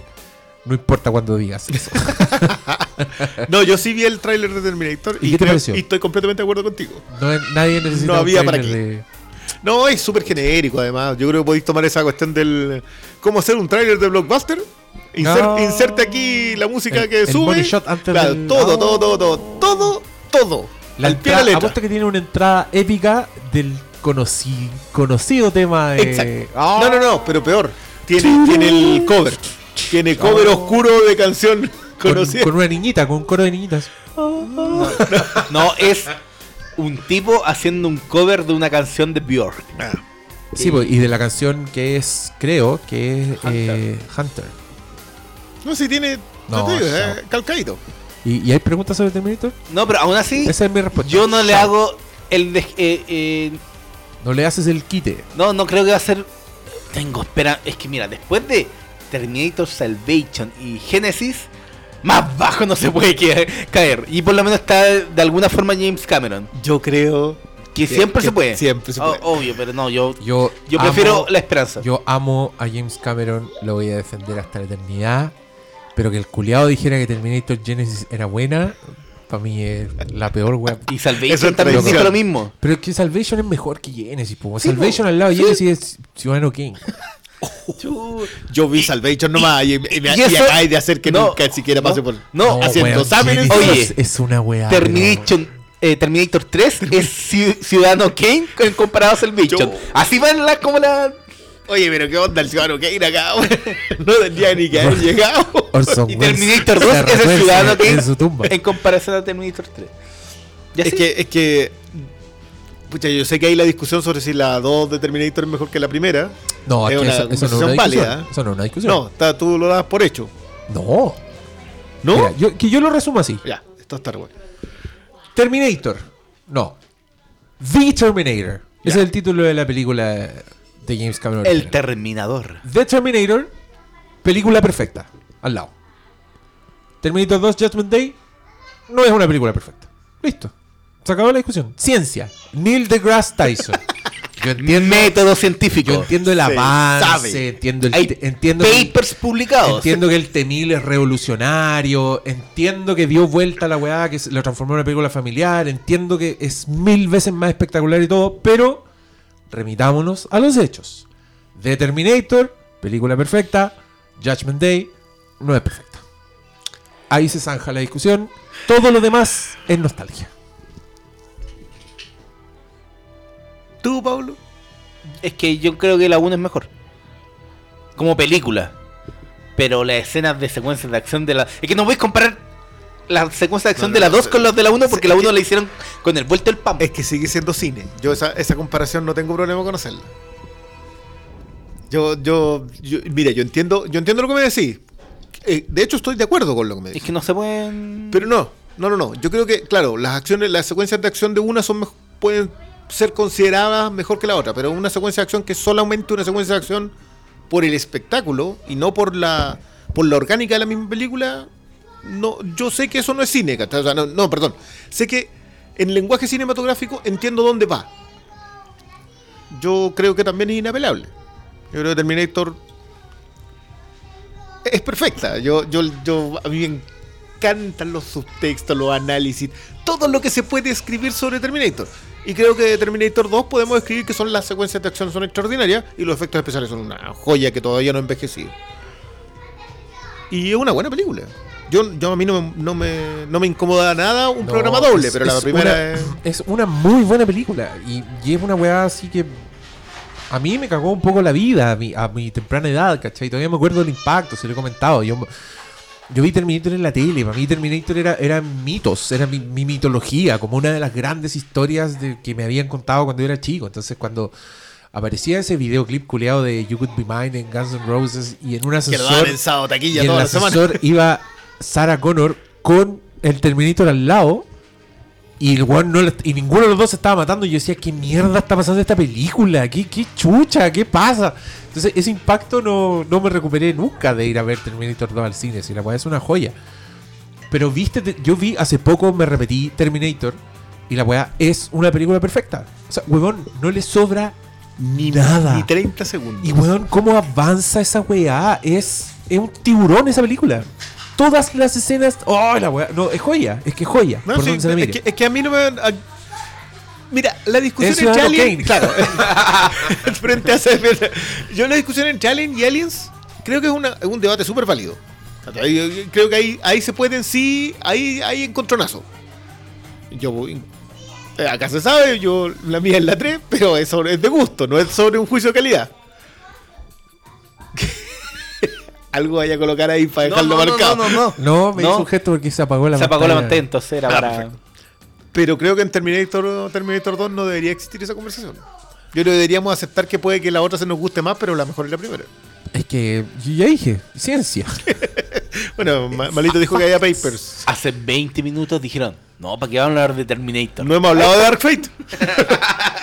Dark Fate. La weá penca, po. Título ordinario. Bueno, mejor que Genesis. Genesis es mejor que Genesis. Gen- es que ni siquiera era Genesis, era Genesis. Era como Genesis System- Systems. Yo. Es que. No creo que ni si, si son 3, 4 y 5. ¿De verdad creéis que la 6 va a salir buena? O sea, que va va a ser la gran rápido y furioso, que la 2, 3 y 4 son más o menos. Y Pero la esa, 5 esa, la 5 era la buena. A mí hay una película que repuntó en la 6 y que según varios la 6 es la mejor de todas. Friday the 13th. Yo pensé que iba a decir Jason Rocky. Lives. Buena esa, po. Bueno, Ya, no, te, eh, te voy a creer a- ahí nomás. A propósito de secuencias de acción, entonces, hablamos sobre John Wick para Bellum. John Wick 3 Acá, para Bellum. Capítulo esta la tres. vimos los tres también. ¿Tú la viste? Sí, Ya, yo bueno. pagué mi entrada, fui un jueves como a las once y media de la mañana. Bien, weón, bien. Yo la fui a ver a una premier. Excelente. Oh, donde qué bueno, me, me basuraron bastante.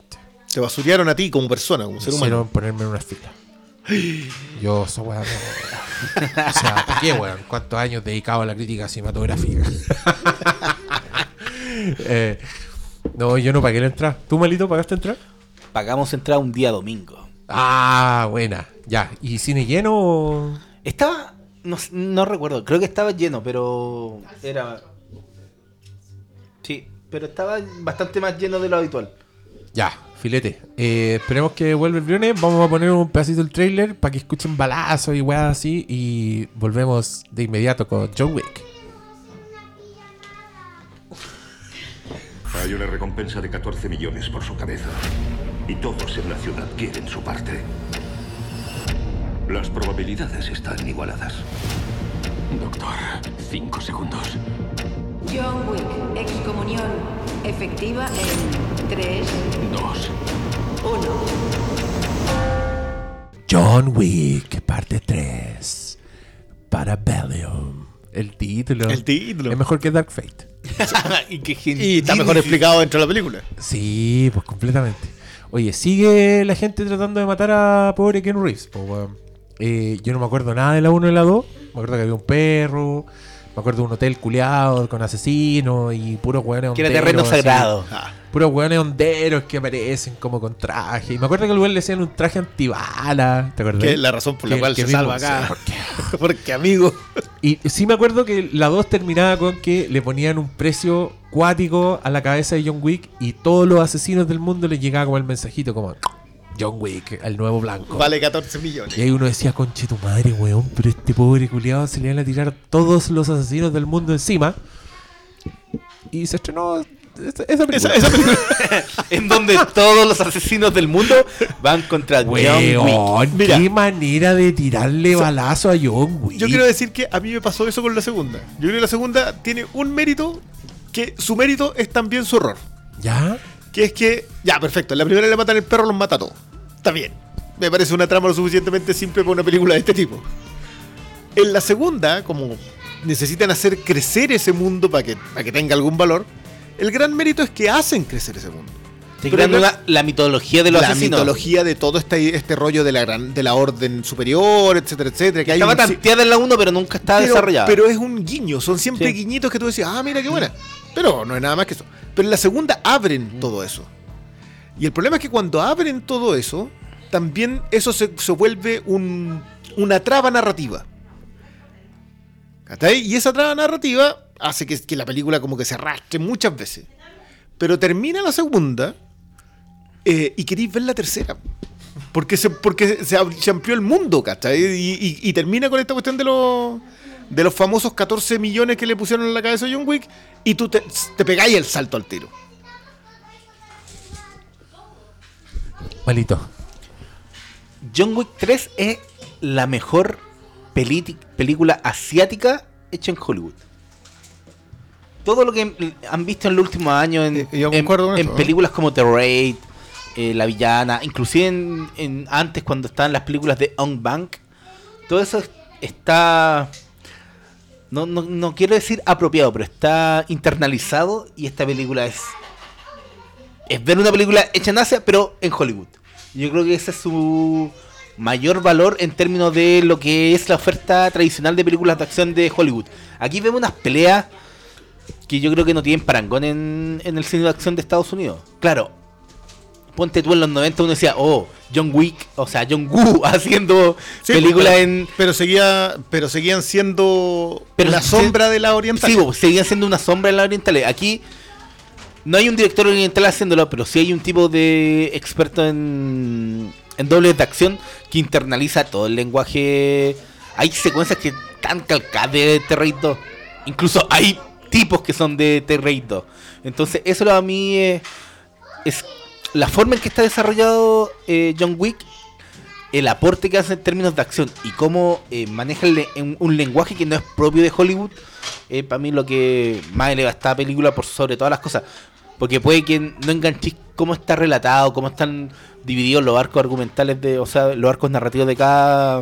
de, toda la historia, que como que al me, al- en la mitad baja un poco cuando exploran como la idea del, del rey de los asesinos. Como que baja un poco, pero en términos El mi- de. Tiene el mismo problema que la 2, ¿cachai? Pero en el términos- proceso de abrir el mundo, se entrampa narrativamente. Pero en términos de acción, es algo que yo creo que está fuera de serie. Mira, yo leí harto comentario a propósito que esta era con la salvedad de Misión Imposible, eran como la mm, era la mejor película de acción norteamericana en mucho tiempo. Eh, obviamente se excluye un poco el mundo que arma Mad Max porque es, es otro la es otro el lenguaje de acción. Eh, pero yo tuve el problema de que vi Parabellum y después vi La Villana, que la había la, tenía pendiente de hace harto rato y la vi. Y claro, yo cuando vi La Villana y Malo me dice esto, para mí esta es la mejor película de acción oriental hecha en Estados Unidos con norteamericanos, y es cierto. Tú entendís que casi todos los lenguajes, casi todas las secuencias, la forma de tomar la cámara, dónde la colocáis, etcétera, se está retroalimentando del mundo del mundo oriental. Mira, y que, de- que también pasaba con The Raid en la primera John Wick. Sí, no, para mí las de, las de Raid son el antecedente de John Wick. Así creo que la violencia de John Wick es una violencia que yo vi por primera vez en The Raid, ¿cachai? Como un- una brutalidad, como una, una pornografía de la acción, Del charchetazo, del- del de la, de performance de la acción, De- ¿cachai? Como de De la filmación de la coreografía de la acción. la coreografía de la acción, pero una coreografía que es brutal, que no es un John Woo, que no es el, el, el- el refrito de los Wachowski, que no es Tarantino, ¿cachai? Agarrando las weas japonesas y el weón haciendo cine japonés y chino. No, esta es una wea que es como muy descarnada, muy al hueso, muy integrado lo digital a lo análogo, como que la weá... Puta, hay, hay brutalidades que solo pueden ser eh, digitales, ¿cachai? Pero que están tan bien hechas y están tan actuadas en lo análogo que para mí esa weá es un placer. Y me da lo mismo de qué se trata, me dan lo mismo los personajes, ¿cachai? Es para mí es un gozo el ver a John Wick despachar a más gente que Jason Borges y que Michael Myers combinados por lo que vi en un Sí, artículo. el- esa infografía Eh, y en secuencias que en verdad yo estaba con la boca abierta minuto por medio, ¿cachai? ¿No te pasó que te acordaste de Night for Us? eh, Night Come From Us? Sí, pues completamente, Que- completamente. La, la, la pelea. De entrada, ponte tú cuando el one pelea con un gigante en los primeros Sí. cinco minutos de película y que al gigante lo hace cagar, es una weá impresionante. Eh, con lo mismo, creo que me dio lo mismo después, todo lo que pasaba. Pero. De hecho, eh, tiene ese problema con los 20 primeros minutos. a mí me- llegó un punto, que, llegó un punto que no me importaba nada. No me importaba nada y no me importaba la historia y no me importaba que eran los personajes. Porque yo estaba, estaba por el show, estaba por el Cirque du Solo Soleil te de la interesará, te interesaba que no mataran a John Wick para que siguiera matando a John Wick. Sí, pues no, pero es que ya me queda claro que no le iban a matar porque tenían como esa weá que también es muy divertida, como que John Wick es el mejor sicario del mundo. Sí. Y todos lo saben. Entonces todos los lo buenos que llegan a matarlo es como, oiga, es un honor. eh". Y después de que John Wick le saca la chucha quedan todos ahí doloridos y es como, ah, ídolo, grande John Wick. A mí, en ese sentido, hay una secuencia en donde unos locos le pegan a John Wick. Y como que están sorprendidos y dicen, no, loco, estuvo cinco años fuera. Como De- que, démosle una- como que ¿Qué? démosle un respiro. Perdón, yo, yo, no, yo soy malo para eso. Pero esos son los de The Raid. Son los dos de The Raid. Sí, po, o sea. es el Y- y- perro loco. Y es notorio. Pero. Sí, po. Una de las cosas que me recordó esta película es ver, bueno, es toda una evolución. Si te acordáis las películas de Jackie Chan de los 80, siempre al final venía como el segmento en donde te mostraban cómo hizo alguna de las ¿Cómo lo secuencias que increíble. Eso en On Bank, las películas, no me acuerdo cómo le pusieron acá en hacían dentro de la pro- propia película, te mostraban algunas saltando haciendo unas pruebas tú decís, esta weá fue hecha con efectos digi- digitales, no. La película te mostraba tres veces la misma secuencia porque era tan increíble que Ah, Sí, me los acuerdo de eso. planos. Entonces, la gran después- todo eso en Terrain no hacían la repetición, pero sí se la jugaban por lo espectacular de lo, de lo imposible. Y creo que John Wick está jugando en ese terreno que era muy de película asiática, de, de la tradición para mí Jackie Chan de hacer juegas que un ser humano no las podría hacer y estos locos ponen en juego su vida, o sea, en riesgo su vida para, No, para no. que nosotros disfrutemos. Y eso para mí es lo, es lo que le va siempre al género de acción. Mira, yo creo que. De este tipo, ¿cachai? de- sí, es que ahí está el punto. Yo siento que es un género de acción que es distinto. No es Showman Hobbs. No es Rápido y Furioso No, po. 8, ¿cachai? No, No es, no, eh, no, no es imposible. Sí, es imposible. Pero la gran gracia es que está consciente de que está siendo filmada. Sí, po. Y en el proceso de estar consciente de ello, tú te vuelves una especie de espectador que quiere saber cómo hicieron eso. ¿Qué pasó ahí? ¿Cuál fue la cámara? ¿Cachai? ¿Qué, qué es lo que nos pasaba The Raid 2? ¿cachai? Oye, ¿cómo hicieron eso? Y volvía ahí para atrás y miraba Sí. y miraba. Porque decía, esto no es digital. La escena del auto. ¿Te, te acordáis la La- escena del la auto? escena de. Y en que después- 2, cuando una cámara pasa de un auto a otro, dices, esto es digital. Y no, y después ves el cómo se hizo. Y ves que los locos hicieron un rig en donde la cámara saltaba, entraba por la ventana y era todo un. Era. Y esa película no tenía los 50 millones de dólares que tenían los Es que, Hollywood. es que ahí está mi punto. y después ves. pero, John John, Wick pero John Wick está consciente y toma. de eso otro. y toma esa tradición. Independiente que hay cosas digitales. Se nota. O sea, hay una secuencia de una moto en donde juegan con un, un lenguaje muy inspirado en, en lo que hacía Raid 2. Saltáis de una moto a otra mientras la cámara. Que, tiene- que una escena te- sacada de la villana, por cierto. Claro, pero la villana fue hecha después de Raid 2 porque eran los mismos locos. Sí, pero, Pero- pero la secuencia de las motos de John Wick 3 es la secuencia de las motos de la villana, misma o sea, tradición. Si ese es el- ese Ahí es está mi punto. El, el- el tema, que yo concuerdo contigo a propósito de que es, es la, la tradición oriental importada. Yo creo que es respetuosa de eso. O sea, como que dijeron, ¿sabes que no podemos seguir imitando? Llevémonos a esta gente. Y se llevan a esa gente, porque por algo está Perro Loco y el, el otro de Perro también un nombre así como muy Sí. cool, pero no me lo Es como. Shrek, no me acuerdo cómo es. Pero se los llevan y los colocan en la película y tú sabes que las coreografías están armadas de ahí. Ay, perdón, pero la secuencia de coreografía en la mm, cuando arma la pistola arriba, que es toda la secuencia como con los con las hachas, los cuchillos, etcétera. Es una cuestión que yo, yo veía The Night Come From Us ahí. Sí. Yo dije aquí el peso al muerto, en realidad no, acá fue un dólar el muerto. Sí. Sí, invirtieron, ¿cachai? Pero aún así, hacen cosas nuevas. Piensa tú en toda la escena de. con los perros. Que es una, una wea que no habíais visto. ya, esa, es esa para mí es O la, o la impresionante. secuencia con los. porque es una coreografía abierta. Sí, po. No la cierran, no van con la cámara encima de la acción para perderte lo que están haciendo, sino que la abren. Y yo hay un momento en que empiezo a mirar los perros, los seguía. y, ¿Qué onda? O el mismo punto del caballo. Todo lo que hacen con la secuencia de los caballos son algo que no habéis visto antes. Sí, pero el caballo es como, es como un overkill. No, pero es que para, Pero hacen cosas nuevas. Esto, esto es solo para calentar la sopa. Yo creo que esta película es inespoilable porque yo les puedo describir 10 minutos de una escena y después la van a, la van a ver y van a quedar con la Igual de locos. Pero una parte en que John Wick está peleando como en un establo y John Wick es tan seco que el weón como que le toca, le pega una palmada en el poto a un caballo en un momento preciso y el caballo, pa, le pega una patada a un malo, po, weón. el weón pelea con caballo al lado. ¿Tú viste la infografía? La infografía No. de los muertos. Ah, no. Es no, que hay una infografía donde harán 128 muertos por balazos. Ah, chucha. 37 muertos por cuchillos o espadas. 3 muertos por perro. 3 muertos por moto. 3 muertos por caballo. Un muerto por hacha. Y un muerto por libro. Por libro, el, libro el del libro El del libro es glorioso. Ahí, ahí me dolió. Ya, pero, pero esa, por ejemplo, toma la tradición oriental de acercarte la cámara a la acción y Sí. donde te coloca la cámara, tú sentiste el libro enterrado. Sí. ¿Cachai? Entonces, No, es que también, y Pero- también hay que decir que el director de esta película es un doble de acción. Entonces es un weón que es- está haciendo la película pensando en lucir su propio arte, Exacto. ¿cachai? Y esa weá es lo que se nota. Era el doble acción de Keanu en, en Matrix. Y, y- y fue colaborador de David Licht en la primera, que acá hay un, acá hay un tema. La primera la dirige, está, está acreditado hasta Helki solo.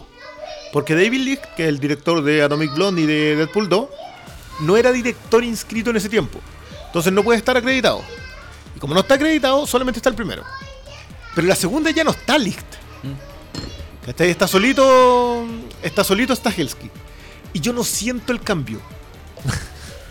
Entonces No, no se siento la progresión, Sí. pero no siento que le falte a alguien que me estaba nada. contando la, la, la, que visual. esa progresión se siente en la 3. Yo creo que sí. Sí, completamente. Pero, pero yendo al otro lado, es como, es como lo que decía, no sigamos imitando, traigamos a la gente que hace estas otras cuestiones, pero mantengamos la identidad de John Wick, porque los balazos están. Es que eso es, por ejemplo, piensa tú, de repente hay una secuencia en donde eh, balazos en la cabeza que explotan.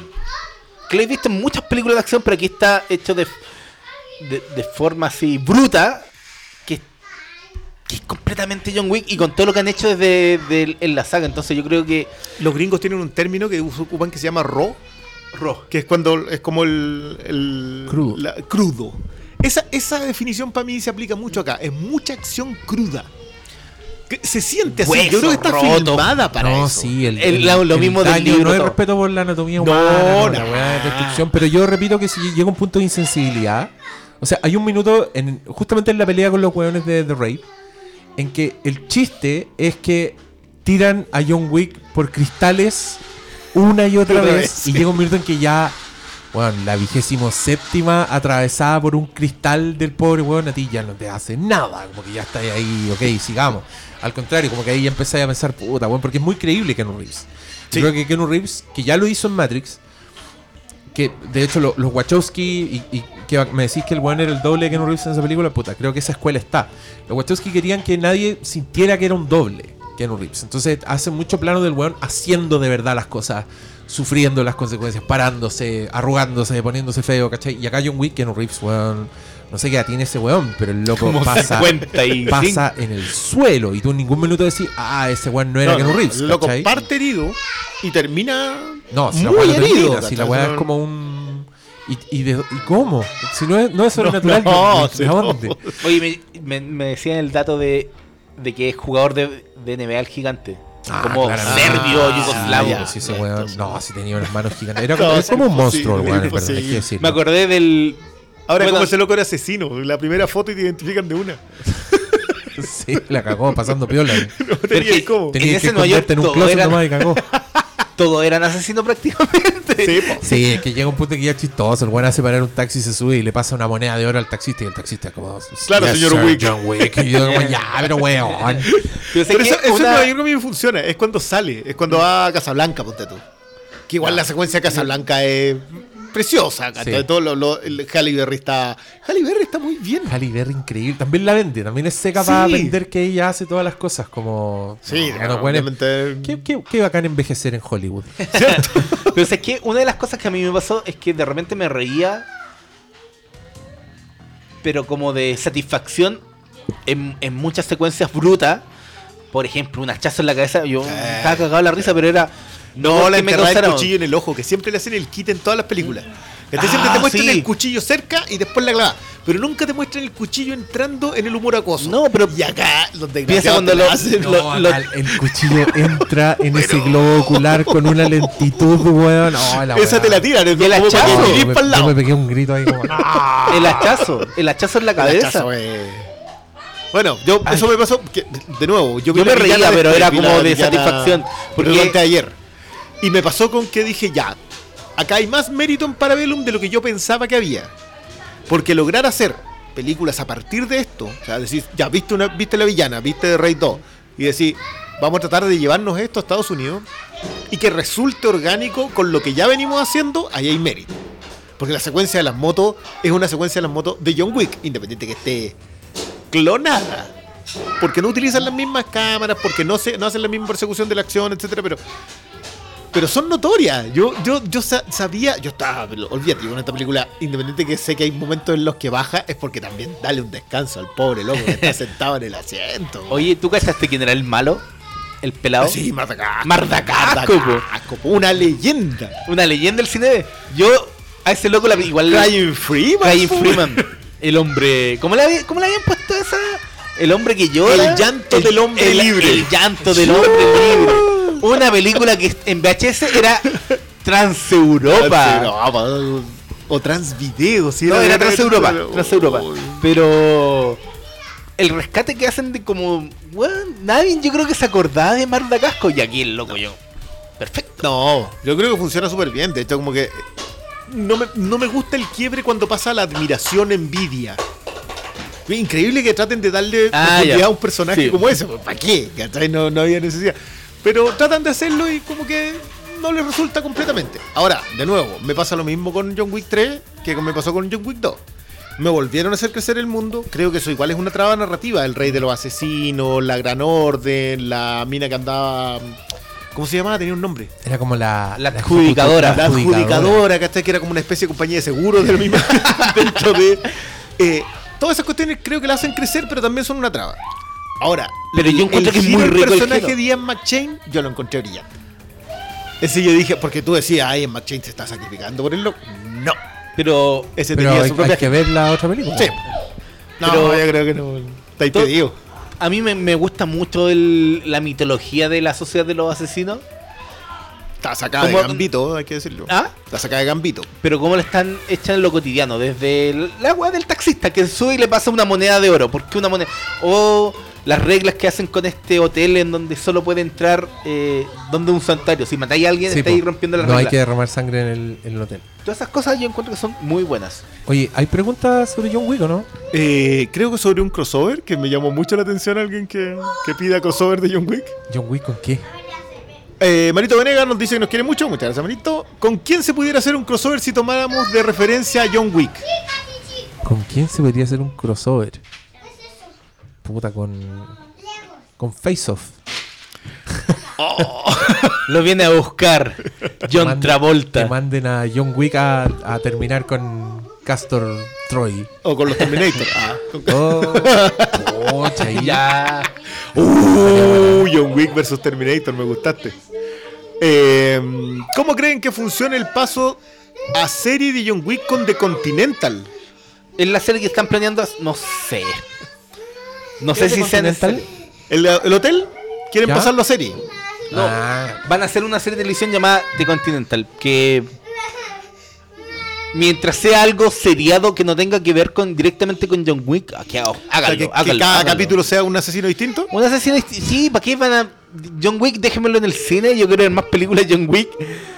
Si Rápido y Furioso llegan como en la 9, yo no tengo problema que John Wick llegue hasta Ya, la 15. La, la 8, una pausa para hacer un spin-off. Viene una 9 y viene una versión de mujeres.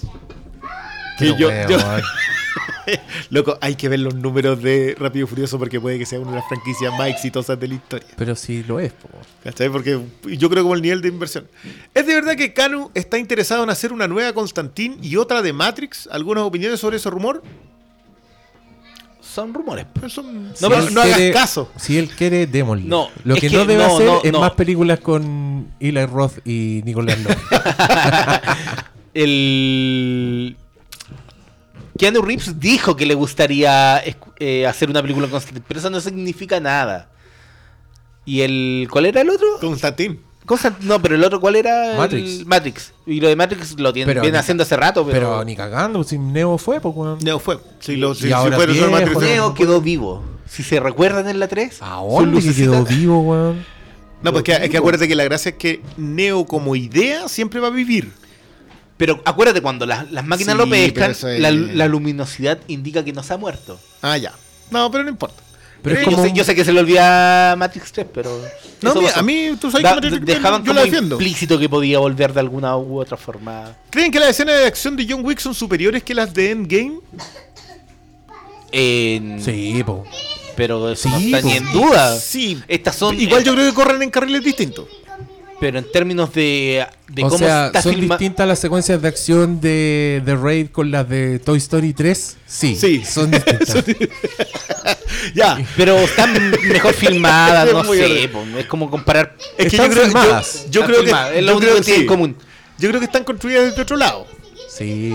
O sea, la idea, la idea de que el otro tome el martillo es porque, porque tú estás haciendo crecer el personaje. No te interesa que, que haga girar el martillo y haga no sé qué cuestión. Yo creo que están pagando 10 años de película. que. Exacto. Saludos, Francisco Moreno nos manda saludos. ¿Sigue siendo John Wick la versión Steven Seagal de The Raid? Ah, porque tú decías que John Wick era la versión. Ah, el culiado mala onda. No, ahora es la versión de Raid de The Raid. ¡Sí, po! Yo creo que a partir de la 2 ya. Cuando yo dije eso era porque solo había visto John Wick 1 Qué y también sigo viendo. La versión. ¿En serio está en penca Brightburn? Sí. ¿Cuál Sí. es su película favorita, Campanella? Ah, vamos a hablar de Sí, Juan José. Campanella. Lo- A ver, déjame ver si hay otra de John Wick y, y tiramos. Sí, eso es todo con John Wick. Ya, cerramos John Wick. Se estrena también una película de Juan José Campanella. El cuento de la comadreja. El cuento de la comadreja. ¿Por qué en español? No ¿Este sé, es porque, argentino? porque Ya. tiene algo de la iglesia. Me acaban de mostrar acá una foto impactante de Keanu Reeves con una de las personas que está aquí, Aquí, en este presente. momento. ¡Wow! Estamos a un grado de separación de Keanu Reeves Y, y- y de Elton John. y de Elton John y de Rocketman. Oye, eh, ¿Qué pasó se, estrena esta, Campanella? se estrena esta película de Campanella. Se estrenó. Se estrenó el jueves. Con que yo quiero puro verla. Eh, ¿Qué pasa, Alicia? Perdón por la interrupción. Eh, bueno, estábamos hablando de Juan José Campanella, director del Juanjo. Secreto de sus Ojos, la película ganadora del Oscar a Mejor Película Extranjera eh, en Argentina. eh, también director de El Hijo y la Novia, de Luna sobre Avellaneda, Avellaneda. de... ¿Qué más? Mete gol. Me, metegol. La gran película Metegol. Y hay una más que se me olvida, del set, del box El set. mismo amor, el mismo amor, la la misma misma lluvia. luna. Lluvia. La misma lluvia, sí. Lluvia, Luna Avellaneda, Secreto de sus Ojos. Cam- el secreto- Bueno, Campanela, po. Y tú estuviste con él.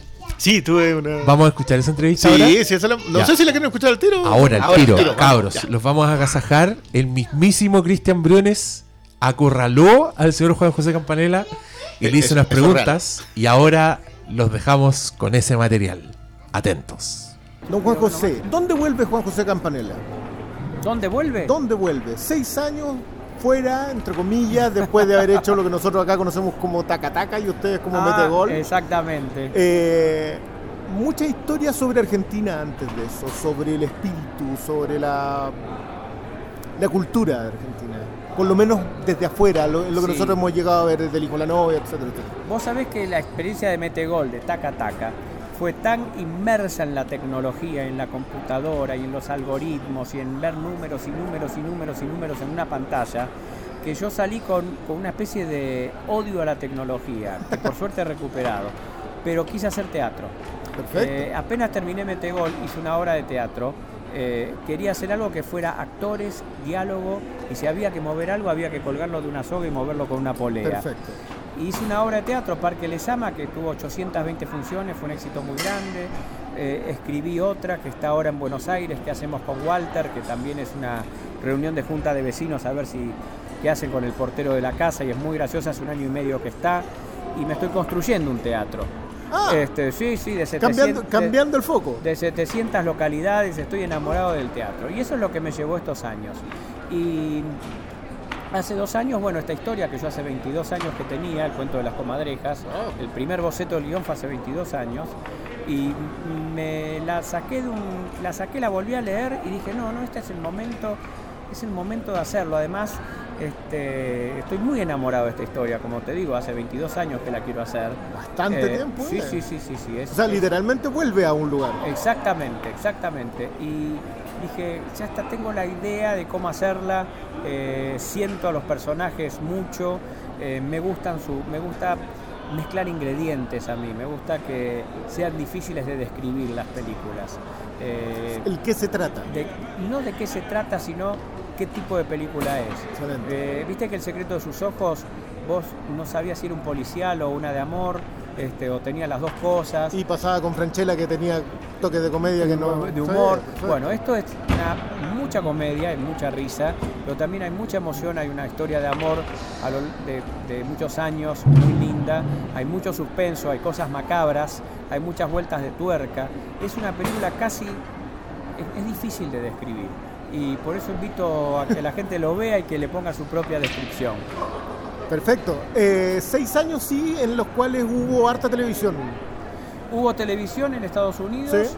hubo tele- una serie en Argentina también, entre Sí, sí, sí. caníbales, este, con dos grandes compatriotas de ustedes, Benjamín Vicuña y Boris Gersia. Uno, un- uno Eh, que es exportación ya. Sí, no sí, sabemos sí, si sí, sí, sí, sí, sí, tráiganlo antes que se nos saque, que se nos quede con todas las mujeres, mira, por favor. Este, nos- no, es tráiganlo de casi vuelta, orgullo eso. Este, ¿Se puede hacer y- eso? ¿Lo, lo has compatibilizado bien? ¿Hacer teatro por un lado? Sí, ¿Enamorado sí, sí. completamente? Sí, porque la, la verdad que me gusta mucho, pero también hay una cosa que, claro, para, para como el teatro hace un año y medio que está, y la gente piensa que yo trabajo un año y medio en hacerlo eso, pero yo tuve, fueron dos meses de ensayo y voy, voy seguido. Ahora no, ahora no he ido hace tiempo por, por el estreno de la peli esta, los, ac- los actores ya me reclaman. Este, pero bien. me dicen, vení, vení, vení, que no. Este, yo tengo, me encanta ver el teatro. Esa es otra cosa que tiene el teatro, que me gusta verlo muchas veces la hora, porque cada noche es distinto.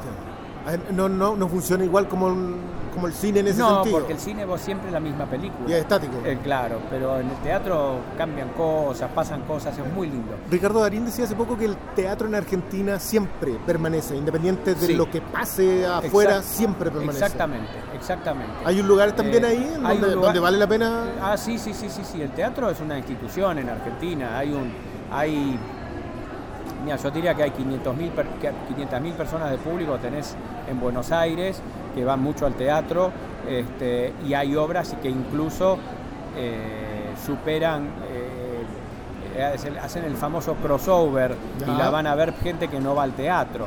Eh, O sea, llevan que- nuevos públicos. que a veces llegan nuevos públicos, sí. Eh, nosotros tenemos que trabajar un poco más en que los jóvenes vayan al teatro más. Se les ha envejecido el público. Se- yo, yo noto como que el promedio de edad. ¿viste? Hay más canas de lo que como esperaba. lenta- como lentamente el Antártida se va derritiendo. Ya, perfecto. Yo me parece que toda esa nieve está llegando a los pelos de, la- de los espectadores. Pero, pero no vienen por, no sé por qué, porque es algo que tenemos que hacer nosotros. Quizá- seguramente tiene que ver con lo económico. Y además lo que pasa es que además ahora, eh, obviamente, todos los entretenimientos clásicos están compitiendo con una con una parva de, de- de actividades nuevas, interactivas, internet, YouTube, youtubers, instagramers, influencers, este, y todas esas cosas que, bueno, que hace que nos mantengamos este, alertas, cosa que está bueno, que no nos durama, que no nos durmamos. Sí, Eso es genial, pero ¿se puede frente a todo o hay que sostenerse en el nicho? Hay que inventar nuevos nichos. Yo creo, mira, los nichos se inventan solos, viste, que salen, salen solos. Ni- Esto es como la teoría de la evolución. Salen especies nuevas todas las semanas y algunas, algunas mueren y otras con pluma sobreviven. de- sí. Viste, Claro. Este, eh, yo en el te- mira, por lo pronto en el teatro que te decía que estoy construyendo, este, yo te- te- tengo mucha gente, le estamos poniendo mucha tecnología, porque si bien lo que me gusta del teatro es que no lo podés ver en tu casa, no, no zafás Es como un en el gran cine. detalle ese. Claro, tenés que ir al teatro. El teatro y el turismo son las dos, son las dos industrias que en ese sentido no van a cambiar. Porque si vos querés conocer París, no tenés más remedio que ir a París. Y si vos querés ver una obra de teatro, no tenés más remedio que ir al teatro. En cambio, una película te la bajás en tu casa, te la pirateás, te la ves y nos van a dejar a todos sin laburo. Pero, Sí, he, he leído más de alguna ocasión lo que, sí, habla al claro, respecto. pero lo que sí se puede hacer, a mí me interesa mucho, es empezar a mezclar tecnologías y técnicas en el escenario. Eh, me gusta mucho, sin que pierda la esencia del teatro, por supuesto, porque si no empieza, si empieza a parecer cine, eh, viste, no, pero Pero sí o sí hay un lenguaje que. pero hay un que- lenguaje que que, yo transita. creo, claro, claro, porque el, te- el teatro tiene esa magia, hay una experiencia que te debe haber pasado. Vos vas a un bar, a un café, eh, estás tomando café y, en- y atrás tuyo en la mesa hay una pareja que se está separando. Y vos sentís a ella que llora, o a él que putea, o a él que llora, o a ella que putea. Y vos haces como que estás leyendo el diario, pero en realidad estás escuchando lo que pasa al lado. Aunque no les veas la cara, ¿viste? Eso es el teatro, es, ese- es eso escuchar a gente que está ahí, eh, que los, los ves siempre desde el mismo lugar, no es como el cine que yo te cambio el ángulo de la visión todo el tiempo. Vos estás viendo la habitación siempre en el mismo lugar, como cuando en el café estás viendo eso. Y a veces ves la espalda de un actor, no le ves la cara durante cinco minutos, pero es como si estuvieras espiando, espiando una escena. Y la verdad que es maravilloso. Cuando funciona, gran condición. Cuando, Cuando funciona, el teatro para mí es mejor que el cine. Cuando no funciona, el teatro es un flor de pelotazo, porque, por- porque justamente, porque no, por lo menos en el cine te cambio el ángulo de la, de la mirada. No, pero ¿te pero lo cuando funciona eso? el teatro es fabuloso. ¿eh? ¿Te, te lo llevas eso? ¿Te llevas esa misma forma de ver una imagen al cine? No, justamente porque, porque yo en, en cine, pone nuestro diálogo, yo en cine lo filmo, te filmo todo a vos y después me filmo todo a mí. Y en montaje decido a quién todo el mundo va a ver en determinada frase. En cambio en el teatro yo dirijo el diálogo, la dirección de actores es igual. Este, pero yo dirijo el diálogo y los que están sentados a la derecha te van a ver a vos durante todo el diálogo y los que están sentados a la izquierda me van a ver a mí durante todo el diálogo. Son las dos cámaras y los que están sentados al fondo van a ver un plano general durante toda la obra. Y la verdad que eso, por eso digo que obviamente que uno tiene que hacer alguna apuesta para que sea dinámico, para que no se estén tapando unos a otros, que más o menos se- se- eh, sea, tenga una cosa linda desde lo teatral. Pero la verdad que lo del teatro es la experiencia del, del voyeur, del tipo que está en el bar escuchando, escuchando lo que pasa en la mesa al lado. Eso el cine no te lo da. Ni siquiera el director. Eh,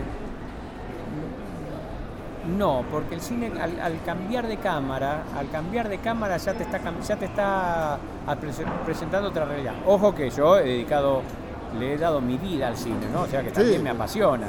No estoy diciendo que no. No, no, no, sí, al contrario, esa- es que no creo que hay algo esa cosa de, de, de voyeur que tiene el teatro. Magnífico. Bueno, muy bien.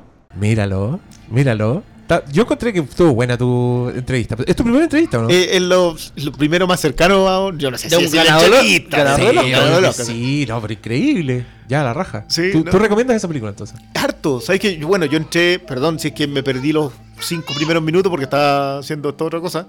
Gracias a la gente de. mm, ¿Cómo le dice- se llama Hoyts ahora? ¿Cinépolis? Cinépolis. Cinépolis, porque mm, fueron ellos los que nos dieron como la oportunidad. Dijeron, ya sabéis que póngase a la filita ahí y está detrás de, de gente de medios tradicionales. Ah. Eh, entonces, igual fue el tipo, ol- olvídate, un, un nivel de buena onda. Se nota harto en, lo, en, lo- en la misma, no sé si decir la entrevista, pero en la conversación En la se cuña, nota, en la cuña. Eh, en el diálogo. Sí, pero súper relajado, estaba como muy contento y todo eso. Eh, a mí me gusta mucho lo que habla del teatro. Creo que mm, creo que trata de hacer eso con, con el cuento de las comadrejas. Como que intenta hacer teatro Ya. y le sale los cineastas. Le es imposible eludir que es un cineasta. Qué bonito. Sí. No, me tincó. Yo creo que no he visto película de Campanella que no me guste. Lo único que vi de Campanella que no me gustó creo que fue como el piloto de esa serie culiada que era como el pico, weón. ¿Cuál? ¿Es de Colony, sí. Mala la weá. Pero. Halt and Catch Fire tiene buenos episodios. Ah, y él también está ahí. Seis episodios de Halt and Catch Fire hizo. Buena. Eh, y volvió a su. ¿No hizo The House? The House hizo tres. Tres. Cuando House era buena. ¿O de no? hecho, tiene uno de los- episodios que es una. Voy a utilizar el término. Es un homenaje, slash copia, slash robo descarado de La Escafandra y la Mariposa. Ya. Y es un muy buen episodio de House. Mira. O sea, pero es un robo que Puta. Mira, yo hablándote en general, creo que Campanella es un weón que maneja demasiado bien la estructura en sus guiones. Sus guiones en verdad son para estudiarlo. Yo creo que Metegol es una joya. Para mí Metegol es una película que está a la altura de... Bueno, es- la, es la para mí es entre- Pixar en la entrevista te, te dice su Hermoso, experiencia, sí, pero nunca Pero- más. Pero yo creo que a ti te va a gustar, Briones. No entiendo por qué no lo has visto. ¿Taca Taca? ¿Sí? Sí, Metegol se la vi. Ah, ¿la viste? Sí, ¿Y la te gustó? Sí, sí, me Ah, encantó. Creo que. es- Mira, a mí me pasó con Campanella que. Para cuando me dijeron que. Que iba a tener su- sus minutitos. Igual le vi las otras. ¿Cachai? Dije, ya sabes Ah, que ya. me, me tengo que actualizar. ¿Y qué viste? Eh, me faltaba solamente el mismo amor, la misma lluvia. Que es la menos campanela Es, igual. la menos campanela. Sí. Eh, pero me pasa con el hijo de la novia que siento que, que transcurre en Argentina, que no puede eludir en dónde está. ¿cachai? Eh. Eh, que algo que también le pasaba a Bielinski. Con Sí. ese- tanto el aura como, como eh, Nueve Reinas Da- son completamente fue también musa de. Exacto. Está, están todas sus películas, menos en Metegol. Menos en Metegol y en esta. Ya. Eh, y el secreto de sus ojos, que nosotros lo hemos conversado a propósito de que no se puede hacer en otro lugar que no haya tenido eh, dictadura. Exacto. No se puede. O España o te vaya a Corea del Sur. Eh, pero esta, yo creo que su paso, porque el, el- el tipo lo comenta, él estuvo mucho tiempo haciendo teatro, está muy enamorado del teatro, y trata de hacer eso. Como que meterle teatro a mostrarte esa Argentina. Y, y todavía le funcionan ambos lenguajes. Sí, de, de verdad está muy bien en esa. Vamos. Esa, esa ustedes no la han visto, así que No, espero sí, que lo voy, hagan. voy a tener que ir a ver. No, y hay que verla ahora ya, porque igual. O tiene asegurado más tiempo en pantalla. A mí me extrañó que yo pensé que le iban a estrenar solamente en las salas de las salas de cinearte de, del Hoyts, de, de Cinépolis. La pero, Reina. pero ya la anunciaron en Cinemark. Así que Ah, parece que va a ser estreno, excelente. estreno nacional. Buena. Llega a todos lados, como, pero, pero ya. Eso le asegura dos semanas. Ya, po. eh, Yo- yo- Mira, después de, de tener un, un ganador del Oscar, yo creo que ya el cota máxima del o sea, Flinka. tuvimos, tuvimos un ganador del Oscar hablando del Flimcast. ¿Qué más? Gracias por la gestión, Sí, Briones. Tú apartaste ahí. Un, agradecimiento igual a América, que fue la chiquilla, la América Bastida de. de América. América. Muy, muy bien que vaya a, a Nino Bravo y no a Chayanne. No, no era Chayanne. No. No, si hay una, hay una Diego América- Torres. Diego Torres. Ah, ya, ¿tienen palabras al cierre no? Yo ya estoy listo. Eh, no, yo creo que sí. Ah, ¿qué les pareció el, eh, la mirada, o sea, la, la ruptura de la cuarta pared en el cine en Aladdin? Que se me había escapado antes. ¿Cuándo fue? Cuando hacen la rebobinada y está Ah. sentado en el cine. Ah, Rara la pero, ¿Cierto? pero yo creo que era parte del genio. Rara Sí, la wea. es que- como el- que- que licencia A mí el me dan ganas de decir, ya, pues genio culiado, ¿rompís la cuarta pared o no? Oh, ¿Cómo no. estáis? ¿Nos weáis a nosotros o te quedáis ahí en tu cagada de agrava India?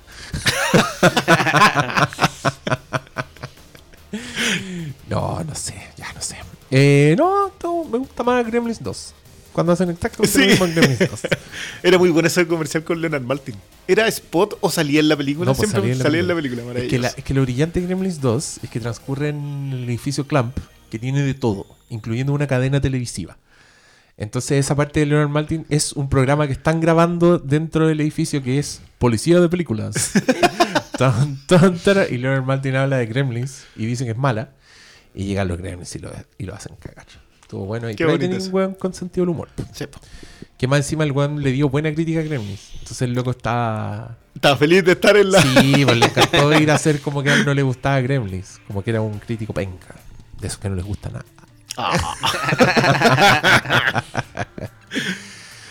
ya, cabros, les pedimos disculpas por las interrupciones, por Todo el griterío. todo desordenado esto, sí. Ahora hay mucho silencio, estoy preocupado por Ahora este sí, yo silencio. también. De hecho, quiero ir a ver qué Este silencio solo puede terminar mal. y muchas gracias por escucharnos y buenas noches. Buenas noches. Adiós. Yo te quiero enseñar un fantástico mundo. Ven princesa y deja a tu corazón soñar.